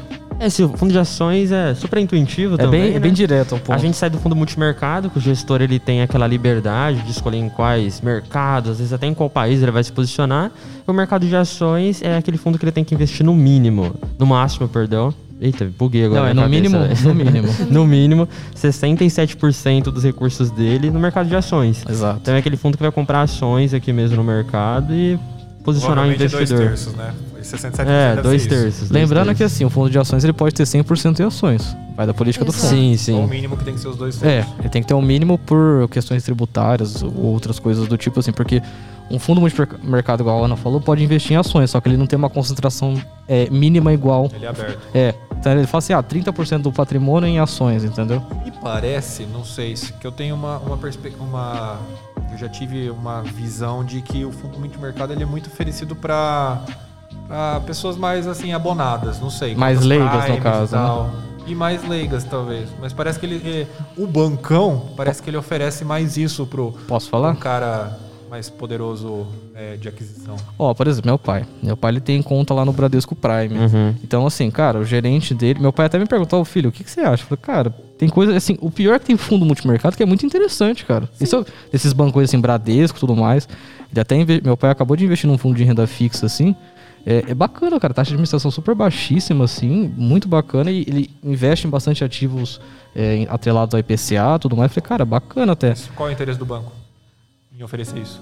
Então, porque tipo, o que que acontece? Geralmente, o cara do banco, né? Às vezes não é um cara igual a Ana, igual o Davi, que é um assessor de investimento que tem tanto conhecimento é, sobre investimentos. Em outras opções, né? Em outras opções. E também assim, se o cara tá no Bradesco, ele vai vender fundo do Bradesco. Claro. Ele não vai vender outro fundo. Não é igual assim, eles são assessores de investimento, ele vende fundo pô, do Bradesco, do Itaú, do Icatu, do- de vários, eh, várias empresas, entendeu? Então, ele fica muito restrito aos produtos. E tem muitos produtos que são interessantes. O interesse do banco é tipo assim, pô, rentabilizar um pouco o meu cliente a mais do que a poupança. Exato, até porque o Bradesco ele quer manter o cliente, né? É, ele quer Se manter ele o cliente, não entregar um recurso, um rendimento, ele é muito capaz que esse cliente vá procurar outras Vai alternativas. procurar, exatamente. E- Mas eh, essa questão do fundo multimercado barra leigo, assim, né? Na realidade, eu, eu vejo que o fundo multimercado ele é uma alternativa muito, muito interessante para o próprio gestor, porque você tem que ver que a cabeça de um, de um time qualificado desse, ele- eles veem oportunidades em muitos lugares. Exato. E no fundo de ações, ele fica restrito, querendo ou não, à bolsa. E como a gente comentou, renda fixa é, dá várias oportunidades do cara ter um ganho extra. E é onde o fundo multimercado ele consegue olhar para o mercado brasileiro e falar: ah, o mercado tá meio andando de lado, não consigo ver tantas oportunidades. Aí ele vai e olha para o mercado de renda fixa, ele fala: poxa, eu posso utilizar o mercado de renda fixa para aumentar a rentabilidade do meu fundo ali. Então ele consegue ver oportunidades e abraçar elas. Enquanto no fundo de ações, a pessoa fica restrita ao mercado de ações. É um mercado maravilhoso, mas querendo ou não, fica restrito àquele mercado. Exato. Então não entra nem nessa questão de às vezes é mais para leigo, assim. De fato, é um fundo que pode possibilitar uma maior diversificação, mas também abre um mar de oportunidades ali. A gente tem fundos de multimercado que eles têm ali uma pequena posição na bolsa brasileira, por exemplo, mas eles exterior também têm exposição no exterior, têm exposição no mercado de juros Ouro internacional. também, dependendo. Então eles conseguem é, ir atrás de oportunidades. Ah, assim. A minha ótica então estava equivocada, porque não é para leigo que eu estava pensando, mas eu acreditava que o fundo multimercado ele era muito oferecido para pessoas com poder aquisitivo alto. e aí Não eu falava, cara. é, Não então é besteira, porque eu A falava, gente pode ah, deve ter taxa de administração muito alta, e eles estão Não. tentando Não, não. dar uma enganada. Ó, eu do- tenho a impressão, né, assim, até o, o Davi falando sobre a renda fixa dentro do portfólio também, que a gestão de um fundo multimercado ela deve ser muito mais difícil do que um fundo de ações. Não, com Porque certeza. é tanta Total. coisa para você olhar e Imposto- vários impostos de renda diferentes. Exato. E eu acho que assim, o investidor ele tem que tirar da cabeça que renda fixa paga pouco. Porque se você souber operar renda fixa, ela é tão rentável quanto uma renda variável. Às vezes até mais. de juros. Exato, exato. Quando a gente estava lá em março do ano passado, que foi onde o mercado, vamos dizer assim, saiu dos seus trilhos. Colapsou. Exato. A gente fez tanta oportunidade com renda fixa. Claro. Entendeu? Então acho que é, é legal a gente pensar também nesse jeito. E assim, o E que- querendo ou não, por exemplo, nesse cenário de queda que a Ana comentou, o mercado de ações ele colapsou e aqueles fundos que eram apenas comprados, né, que a gente chama de long only ali, era um fundo de ações que ficava apenas comprado na bolsa, o cara senta e espera, ele confia ali que as coisas vão voltar. Mas é aquela coisa, os investidores vão resgatando dinheiro, ele pode ser, querendo ou não, ser penalizado por isso ali, o capital. E um fundo multimercado, ele olha ali o mercado de ações colapsando, só que ele olha essa mesma oportunidade que a Ana comentou no mercado de juros, essa questão da marcação ao mercado aí. Então, onde ele consegue ir compensando ali os ganhos e perdas em mercados diferentes. Então, abre um mar mesmo de possibilidades. ele- Perfeito, e- perfeito. E uma coisa legal também, assim, que nem falam desses bancões que tem fundos de investimento ou algumas outras opções de investimento, é, como são bancos muito grandes, a taxa de administração também é muito baixa. Então, esse que meu pai investiu, acho que tá tipo 0,70 ao ano, entendeu? Tem o fundo do Itaú, eles acabaram de abaixar a taxa, que replica o, o, o índice Bovespa, tá 0,10 ao ano, cara.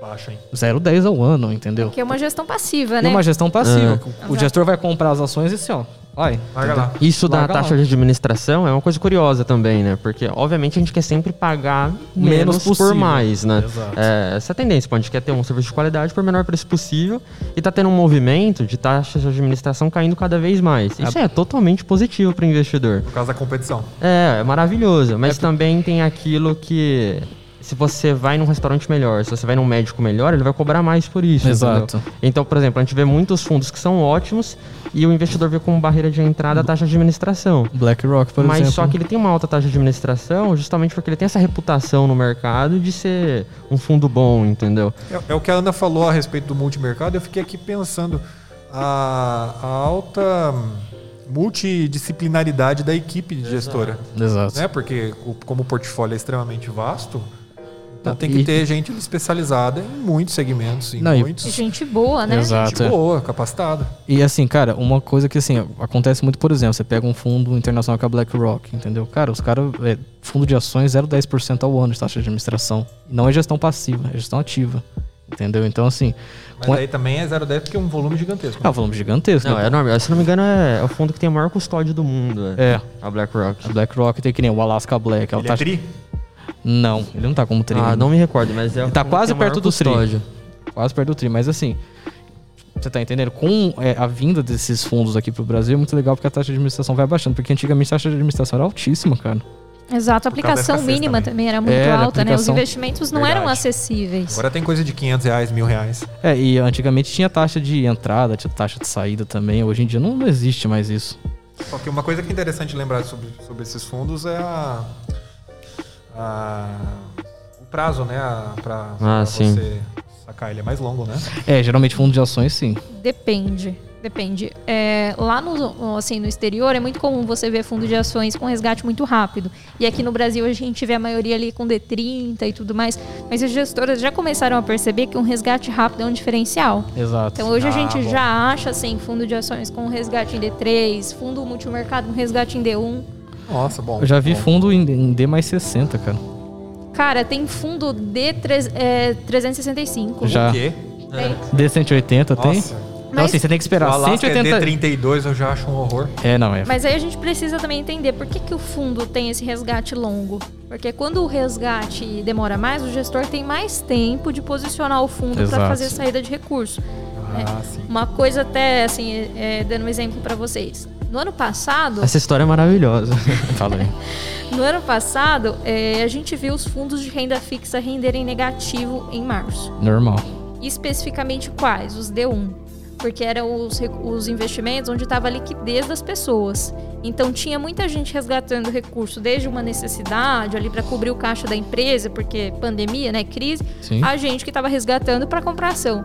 Então essa forte quantidade de resgates fez o fundo que ali estava preparado ali, sei lá, com 20% do recurso em caixa para resgates dos investidores, ter que extrapolar esse recurso ali de 20%, ter que devolver 50% do patrimônio.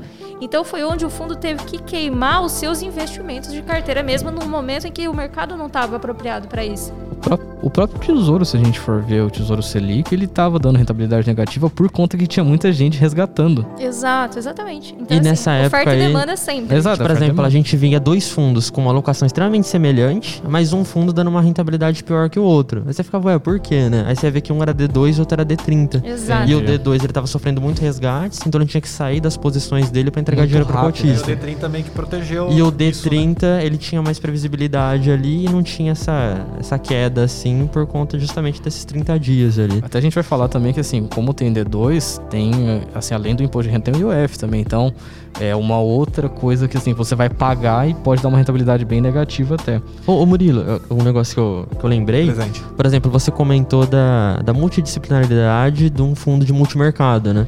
Aí eu lembrei de uma, um tipo de fundo multimercado que a gente tem. A Ana também gosta muito dessa, dessa casa, né? Uma casa que veio com uma proposta diferente para o mercado, que é o a Giant Steps.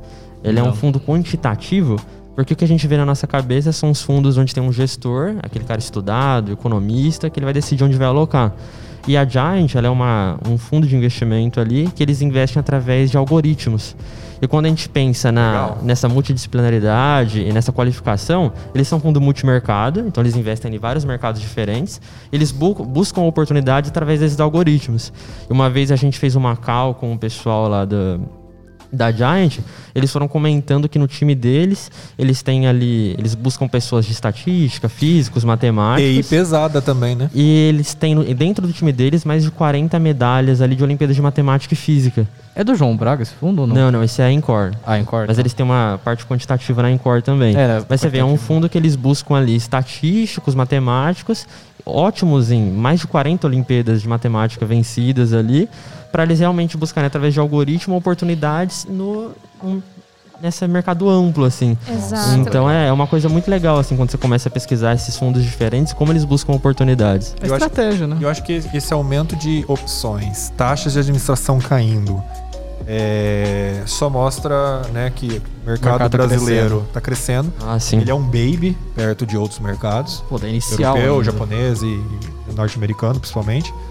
E, e é bom, né? Eu, acho que o futuro ainda promete muita coisa interessante. Né? É. Falar boa é complicado porque envolve política, envolve gestões e outras coisas, gestão pública, mas na parte privada, essas opções, né? quanto mais tiver, mais concorrido vai ficar, Exato. mais barato e, e mais opções para quem está entrando e para quem já está no mercado. Não, mas vamos falar de coisa Poder boa. jogar. Vamos falar de coisa boa. Vamos falar de ETF. ETF, ETF é coisa boa, cara. Coisa boa. Coisa boa. Taxa barata, rentabilidade muito boa até também. show de bola. O que que é uma ETF, Pergunta pra Ana. pessoal? Ana, o que que é uma ETF? Um ETF nada mais é do que um fundo de índice. Ele vai replicar basicamente algum índice que pode ser ele, por exemplo, o Ibovespa, que a gente tem aqui no Brasil, pode ser um, o S&P 500 da Bolsa dos Estados Unidos, ouro, é, criptoativos, tudo isso, tá? Basicamente isso, assim, você consegue investir através do home broker também, então, sendo o fundo de investimento, termina com 11, só colocar as quatro letras e você já vai poder comprar é, pelo menos uma cota, é o mínimo, né? Antigamente eu lembro que era 100 cotas, aí abaixou pra 10 e agora abaixou pra uma cota, se eu não me engano. Ainda, Ainda bem. É, graças a Deus. E tem alguns ETFs aqui que a gente vai falar pra vocês que são bem famosos, até que Não é uma indicação. lembrando muito bem, você pode investir, mas pesquisa é bem bacana, então. Famosos e alguns até bem novos, bem babies. É, né? então tem o Gold 11, que é uma forma de você investir em ouro, a forma mais fácil e mais barata de investir em ouro. Acho que tá custando menos de 10 reais esse fundo. E a taxa de administração é baixíssima Porque ele replica um índice do ouro. do ouro. Então, assim, Exato, gestão passiva, né? gestão Como a gente passiva, falou. exato. Reserva de valor. Então, exato. Então, assim, investir em ouro, você às vezes vai comprar um, um quilate, dois, três quilates, 100 quilates, uma barra de ouro, é muito caro. Ou se você for comprar um contrato de ouro mesmo. Caro, é, às vezes também não tem muita prática, né? é Não, não muito tem muita prático. Muita liquidez. Exato. Ou às vezes você for também comprar um contrato de ouro, o contrato cheio de ouro é 75 mil reais, entendeu? Então é muito caro. Então com 10 reais você consegue investir, vamos dizer, em ouro. Sim, Exatamente. é uma forma indireta do investimento. indireta. Você- não vai ter cá, não, você não vai comprar lá Gold 11 e de repente vai chegar um Sedex, né? É umas folhinhas de ouro pra você. uma barrinha de ouro lá, uma folhinha de ouro para você. Mas e também não significa que porque é, comprar em ouro, investir em ouro existem diversas formas. A ETF é uma delas. Você pode investir numa mineradora de ouro. Você Exato. pode. Existem outras formas, né? Também fora do Brasil. Mas é uma forma bem segura e A própria fácil. Vale. A própria Vale, mineradora. Você pode investir. Querendo ou não, você tá investindo em ouro. É que ela não minera É isso que ouro, eu no falar, caso. ela não né? minera ouro. Mas- é fraquinho pra ouro. Então, e tem também o Hash 11, que você vai conseguir investir em uma carteira de criptoativos. Então, tem o Bitcoin, tem o Ele Ethereum. replica em seis criptoativos, os Bitcoin. seis principais. Exato, da Hashdex. É, esse é um fundo que eu sou bastante entusiasta. É, você Eu ia investe falar já. agora. É. Se o Davi não for falar de cripto, É, E, e é interessante porque mês passado eles aumentaram a exposição do fundo em, outras, em outros criptoativos. Ah, é. então eles estavam verdade, expostos em seis criptoativos e eles botaram mais dois no portfólio, né? Legal. Você sabe quais? É, são. Não são Doge? como eles. Não, não, Nunca Deus vai me ser livre. Pelo amor de Deus. Mas eram Brincadeira. criptoativos que mexiam com aquilo das finanças descentralizadas, que a gente comentou com Os o Lucas DeFis. ali. É, né? legal. Então, é uma alternativa bem legal, porque a gente vê que os criptoativos eles estão bem em alta no mercado hoje. É. Mas é um mercado muito crescente, assim. em né? alta, cui- cuidado, né? É, É, muito- de- sendo muito falado, eu tô querendo dizer, né? Lembrando- Muito quente, assim. lembrando assim, não sei a visão de vocês, mas criptoativo não é reserva de valor. Obrigado. Opa, É. de acordo. It depends. Mas, Comum então, Comum acordo? Comum acordo. Ah. Não é. Então, assim, o tempo dirá na realidade, É, né? é. O tempo Ah. dirá. se você quiser falar assim, ah, Bruno, eu quero investir 100% em criptoativo, boa sorte. Não, eu não recomendo investir 100% Boa em nada sorte. na realidade. Eu não né? garanto que ele seja, mas eu Ele não pode me arrisco a dizer que ele não é. E- Exato. Atualmente não é, mas ele pode se tornar. Ele pode É, então, é uma coisa que o tempo dirá, mas uma coisa interessante do ETF é essa questão da diversificação Exato. mesmo. Eu acho assim, falar que qualquer criptoativo é reserva de valor é um assassinato. Ah. Qualquer Mas ativo, falar- na verdade. é, Qualquer É. ativo, Qualquer né? Qualquer ativo. Mas aí é aquela história do. Se da- prova com o tempo, no Se caso. prova com o tempo a história lá do, do, do, do café, né? É, não, Dos porque assim, Estados por- Unidos. porque assim, por que, que a gente fala que o ouro é uma reserva de valor? Porque ao longo do no tempo- ele se provou ser uma reserva de valor. É, o ouro Sem existe. contar alguns outros parâmetros. É, É, algumas características como Científicos. escassez, valor. Escassez, o- o ouro- estabilidade. Assim, eu não sei se é antes de Cristo. Acho que o ouro existe antes de Cristo, entendeu? Total. Antes de Sim, Cristo. Então, sim. assim, antes de Cristo, ele já era usado, comercializado, vendido, entendeu? Então, Total. O, o sarcófago de Tutankhamon Sim, sim. Exato. é todo folheado a ouro e é datado de 4 mil antes de Cristo. então. Mas essa questão do Hash 11 é muito legal que a gente tem ali diversos criptoativos no mercado e todo Exato. dia surge um. Agora deve estar nascendo uns dois, assim. Exato. E é onde a- a esse fundo que ele segue, né, a NCI, eles têm lá alguns critérios, liquidez, se ele é negociado internacionalmente. Legal. E você não sabe qual criptoativo vai perpetuar ao longo do prazo, igual a gente comentou agora. Uhum. Então você tem esse filtro inicial e você consegue ficar exposto aos criptoativos sem ter aquela preocupação forte de qual vai se perpetuar ao longo do tempo. Sem Então, contar que você é, evita, né? Se poupa de. Sim. Ah, eu não sei, eu não entendo disso e eu tenho muito Exato. medo e eu não tenho nem como, não tenho capacidade de compreender é, é, parâmetros para escolher se eu compro Bitcoin, se eu compro Ethereum, quando eu compro. Porque é complicado montar uma carteira. Terceiriza É, essa não, responsabilidade técnica para uma equipe especializada. Exato, ainda mais cripto, né, gente? Que é uma coisa assim, sem lastro, que é uma coisa que, que é diferente de uma empresa, por exemplo, que a gente consegue analisar balanço. Cripto é muito difícil. É, a cripto muito no mais caso, escuro assim de ser analisado. A cripto você investe no projeto, você não investe na. né, É diferente na empresa, entendeu? Mas, enfim. A gente tem o IVVB 11, que você consegue dolarizar a carteira e investir. Ele vai replicar é, o índice O da, S&P. o S&P 500, que são as 500 melhores ações é, da Bolsa de Nova York. Então, assim, é uma forma, querendo ou não, de você dolarizar a carteira. Então, é, geralmente, em momentos de crise, é muito interessante você ter um IVBB 11, às vezes um Gold 11, porque a gente vê que o dólar, em momentos de crise, e o ouro tende a se valorizar com o tempo Principalmente em comparação real. principalmente comparação real. E tem o BOVA 11, né, que vai replicar o Ibovespa, que é, a gente até brinca que é fundo de preguiçoso, porque você só deixa lá e pronto. Mas, assim, como estratégia para iniciante pode ser bem interessante. E ele vai replicar o Ibovespa e, assim, hoje em dia você tem taxas de administrações baratíssimas, como por exemplo 0,10 do Itaú. E não sei se vocês viram, mas tem uma ETF chegando no Brasil aí, coisa recente, atrelada, né? Também não é nenhuma apologia, pelo amor de Deus, a cannabis. É, eu vi isso aí, achei bem legal. Exato. E, e a gente tem fundo mercado disso mais já há algum amadurecido. tempo, sabia? De cannabis. Mas não no Brasil. No Brasil, Ah, são é? distribuído dentro da XP, por exemplo. Que, Que é um massa. trem de cannabis, pra quem quiser dar uma olhadinha, que tem inclusive de performance, Uhum. que é uma indústria farmacêutica, né? Que tem tudo a ver lá fora, tá indo super bem. É, assim, é, não que a gente tá, tenha um posicionamento a respeito da cannabis, deixando isso bem claro, mas a gente só tá Nem é o explicando. objetivo do nosso. É, nem é o projeto. objetivo em tomar um, par- um partido aqui, né, a respeito de tal assunto, mas quem tiver interesse Mostrar pode mostrar o que, mostrar a as realidade. possibilidades, né? Exato. É muito legal. Mas assim, a gente falou de coisa boa, agora tem que falar de coisa ruim, que é o imposto de renda, E entendeu? imposto de renda. Evair, coloca o som do leão agora. É, por favor. E se quiser falando aí, Davi, começar, tem, infelizmente, né, é, não são todos os fundos de investimento igual o fundo imobiliário que você tem uma isenção até o presente momento, né? Então, fala pra gente aí do imposto de renda. É, então, em cada, cada classe de ativo ali, a gente tem tipos de impostos diferentes, né? Certo? Acho que começando a falar pelo fundo multimercado, por exemplo. é, que a gente comentou bastante sobre ele aqui. A gente tem aquele imposto de renda clássico, assim, que você paga no momento de resgate. Só que eu comecei pelo fundo multimercado porque ele tem uma particularidade. Que até então, nos meses de maio e em novembro, no último dia útil desses meses, você tem que pagar uma coisa que a gente chama de come cotas. Exato. Então é onde você já estando posicionado nesse fundo, você tem que pagar esse imposto. Agora, né, a gente vai comentar que talvez isso vai passar por mudança e isso vai ser reduzido, né? Em vez de pagar duas vezes ao ano, vai ser só uma vez. É, Mas é legal ele tem essa particularidade, assim, que diferencia ele dos outros fundos. E os outros fundos de ações, por exemplo, eles já seguem mais ETF. aquele padrão de você só pagar no momento do resgate. É, na verdade, acho que todos os fundos é, você vai pagar, a, igual a gente fala, a tabela regressiva do imposto de renda, não sendo é, fundo de ações, ETF, fundo fechado. Então, quanto mais tempo você ficar, menor a alíquota. Tem o IOF também. Exato. O IOF é para os casos de aplicação, é, de, de ter o resgate. Em menos de 30, dias, é. Exatamente. Então, assim, o IOF, assim, são situações muito curto prazo. Uhum. Acontece ali com aquele fundo de reserva de emergência que você deixa, mas não é Exato. muito comum. Que É. tá em 6,38, é esse? quê? Não. O IOF? É. Não, o IOF ele começa com 96%. Ah, é verdade, é E verdade. aí ele vai zerando depois sim, de sim, 30 eu confundi dias. com os, o de Da transação transação bancária mesmo, assim. normal, É, é. é.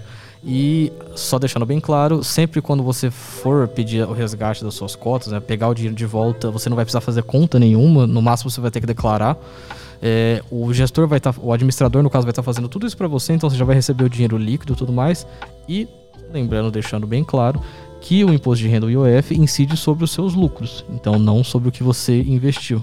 E no momento oportuno, provavelmente em meados de março ou abril, nas vésperas do, da declaração de 2022, é, a gente vai ter um episódio com contadores aí especializados em imposto de renda para muito poder. interessante mesmo. Uma Dica, pauta É, muito ó, só é, uma- aqui na Toledo a gente tem. Só uma dica, não entrem no SEI no dia de declaração do imposto de renda. Não, não, porque parece que trava, né, Bruno? Parece que tra... Mas deu certo. Ainda restitui dinheiro, tá? É, e uma dica, né, pra quem, ah, tô começando, já comecei e tal, seja organizado, tá? É, faz a comprinha, no outro dia pega a nota de corretagem, faz download PDF, anota. No SEI tem tudo. Não gosto da plataforma do SEI. Não, é, a plataforma é ruim ainda, mas no SEI tem. O pior é que no SEI tem tudo. É- tem tudo, dor de cabeça, travamento. Tem. Tem todas as posições, preço médio e tem também dor de cabeça, assim. Fa- Fala aí do IR Trader.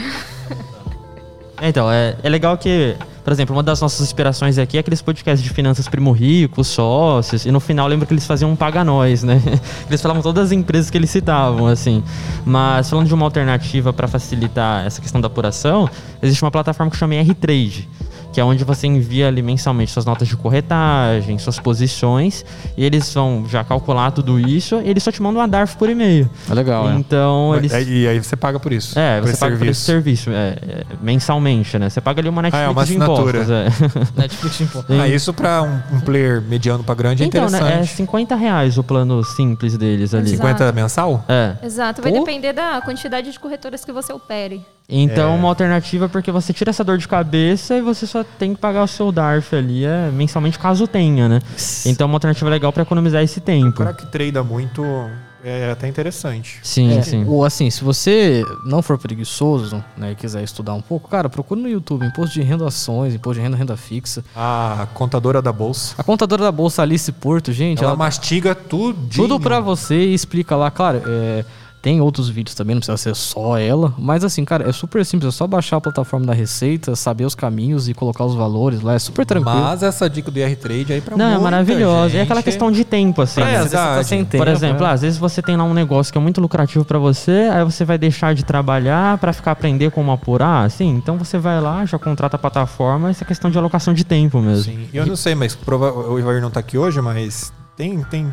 Deve ter contadores aí no mercado, talvez até de prudente, mais especializados tem. fazer o serviço pra quem mexe na bolsa, mais a- de forma mais ativa. É que assim, se você, se você sabe fazer a sua declaração de imposto de renda pessoa física e declarações, você pode fazer pros amigos, né? Você cobra. É, renda extra. É renda extra, dá pra você fazer isso, Dá então. pra vender planilha. Dá. Não, e é super tranquilo, não é? Pô, faz uma aí pra calcular imposto de renda. Não, eu odeio imposto de renda, eu só faço o meu e xingando muito. Xingando. Eu, eu chego a não gostar de leão na época, o, o bicho, porque eu fico com o bicho. Você declarou, João? Declarei esse ano, né? porque- Mas você, mas você aprendeu ou você. Ah, eu terceirizei o serviço, né? Tá certo. Olha lá, olha lá. É, porque eu Você tá conversei- gastando dinheiro, tá? Não, Gente, ah, não, o ciclo lá. da economia tem que acontecer. Eu também É. terceirizei. Aqui, ó. Ó, finanças Eu- pessoais. eu Quanto você, ter- quanto você gastou? Eu não gastei nada. Ah, melhor ainda, ó. Ah, não. É Então, porque que acontece? Não, um o Júlio meu- aprova isso. Então, É. porque um amigo meu, ele, ele vai. Ele cursa também contabilidade trabalha em um escritório, né? Certo. Aí eu falei pra ele, ô, mano, dá uma ajudinha aí pra mim. Faz aí pra mim, favor. Aí Foi na broderagem ali, foi na- mim na e falou- amizade. E falou assim, ó, se você souber de alguém que tá precisando fazer imposto de renda, o valor é X. Eu falei, então faz comigo que eu te pago. Ele, Cê- não, relaxa, fica na sua E você aí. pretende advogar no futuro? Pretendo. Área Então você sabe que o honorário vai ser free pra esse cara, né? Pro resto da vida. É, eu já falei pra Ele ele. não ó. vai esquecer. Ele já Não, falou pra é. mim assim, ó, advogado meu é você e eu sigo Ah, você. consultoria, É. né? Eu falei, você é meu contador, É né? aquela história, é network.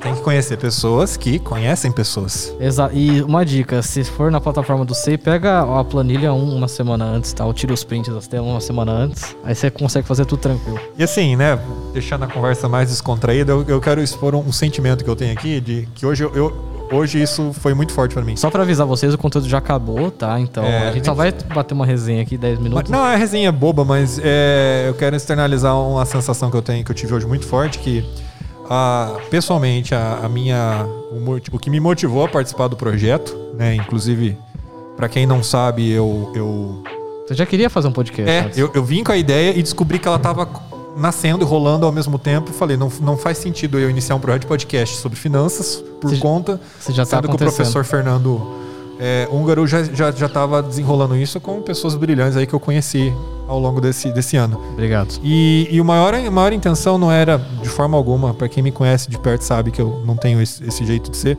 ah, de aparecer né, na mídia e tal. É, é mais de aprender. Porque estando aqui eu falei, eu vou conhecer o pessoal da administração, da contábeis, é, gestores, conversando com outras pessoas e, meu, Assessores. é uma lição de casa. Isso é muito gostoso, né? Você não Faz bem.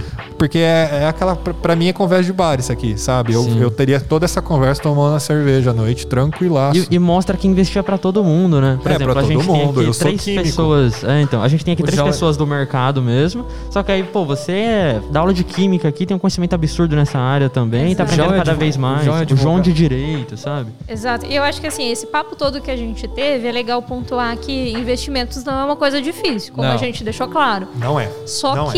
Que quem é, opta por não dar atenção para educação financeira deixa muito dinheiro, como a gente fala no mercado, na mesa. É, Nossa, cê- total. Você tem que estudar um pouco, né? Não, não que, tipo assim, você vai estudar, sei lá, 10 minutos por dia. Tudo bem, estudar 10 minutos por dia é melhor que não estudar nada, mas não que você vai ver uma vez e vai deixar, mas Eu tem que estar acho sempre assim, atualizando, né? O dinheiro, ele, ele dita a regra de tanta coisa no mundo, né? De, desde a discussão da guerra e não sei o que, tudo tem por trás o dinheiro, o valor. E então, não- ele, é- ele é um, assunto de interesse. Posso filosofar 10 segundos? Deve. Dinheiro é um ótimo servo. Não, é um ótimo servo. Não. Cara, fui, fui filosofar, falei errado. O dinheiro é um ótimo servo. Eu esqueci. É um. E tela azul no Tela azul, foi mal. Erro 404. Eu vou lembrar que já falo. Mas enquanto você vai é, reiniciando aí. é um péssimo, fazer- é um péssimo mestre, mas um ótimo escravo, é isso mesmo. Ah, tá. Mas eu quero colocar um ponto aqui extremamente importante que a gente estava falando não sei antes. falei isso. né? A, a Ana é a nossa primeira participante mulher aqui, Terá mais daqui pra frente, só que avisar. tem ainda seus poucos 22 anos e já atua de forma extremamente ativa, né? Funcionária ali Da- uma empresa, Não pode falar, blipa, por favor, vai. De uma funcionária, é, assessora financeira. E aí eu queria que você contasse aí de uma forma breve. é, na verdade, o tempo não é nossa preocupação, mas é, por que que você entrou nessa e como você entrou e qual a mensagem que você tem para as mulheres também que, Que se investem, interessam, né? As nossas ouvintes, que a gente tem algumas. Cara, história engraçada isso. É, eu comecei a estagiar no, no escritório de investimentos que a gente atua lá em 2018, quando eu tinha 19 anos, né? Eu recebi uma proposta de estágio, porque eu mandei bem ali numa matéria de economia, chamou a atenção do Você professor. foi que faculdade? Engenharia de produção. Você é engenheiro de produção? Sim, nada a ver, né? Até o, Bias, até o é engenheiro. Eu dou aula para engenharia de produção aqui. Ah, é? Esses caras é tudo engenheiro no escritório, velho. Pelo amor de engenheiro Deus. de produção é um cara que. Aí, ó. é o- é, essa história de atuar em qualquer, qualquer Deus, nicho olha, um é total, né? Total. É, sim, a gente tem uma formação muito ampla, né? Em engenharia de produção. E aí, assim, a gente cursa, né, parte de economia dentro da faculdade, e aí eu tive um desempenho legal, chamou a atenção do professor, e aí foi onde eu recebi uma indicação para estágio dentro dessa área. Legal. E aí o mercado financeiro, eu acho que assim, um ponto muito positivo sobre ele é que ele é bem meritocrático. Até demais. Depende de você. Até demais. Então, assim, eu Isso é enxerguei. muito bom. Exato, enxerguei ali uma oportunidade, fui fazendo minha carreira, então lá desde 2018, atuando nessa, nessa área, apesar de ser nova, Já passei por bons circuit breakers, né?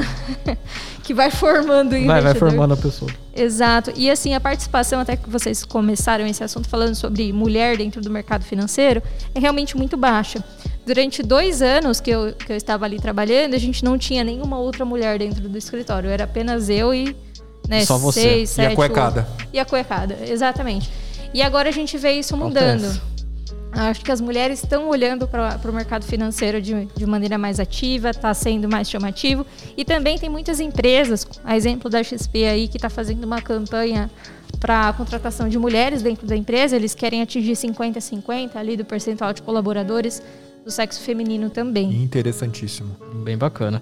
É, você vê assim, até o próprio Nubank, ele, é, é só uma notícia externa aí, que ele anunciou 50% de vagas para mulheres, para gerentes Acho. Magazine Luiza fez isso também. Magazine. Luiza, né?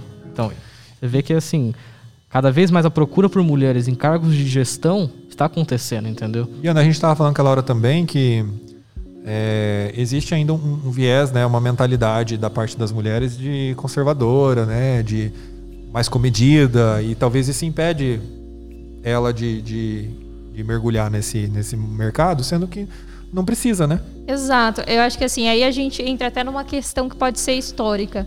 Hoje é muito comum, observo assim, até dentro de alguns dos meus clientes, o marido, né, principalmente para as pessoas mais antigas, comandar as finanças. Verdade. isso é e a verdade. mulher não dá pitaco aí. Já assim, as mulheres mais novas, a gente não vê tanto isso mais. Elas tomam conta ali das finanças, várias mulheres administram inclusive os investimentos da família. Exato, Só que ia é um fator que a gente ainda encontra. E falando sobre o que o, o Leandro, né? Murilo. Murilo, desculpa, eu sou horrível com o nome. Não tem problema. Falando sobre o que o Murilo pontuou sobre a parte de ser mais conservadora ou não, tem um estudo que inclusive prova isso, que as mulheres, via de regra, são mais conservadoras. Aí você pode pensar, ah, mas elas não têm rendimentos altos, então.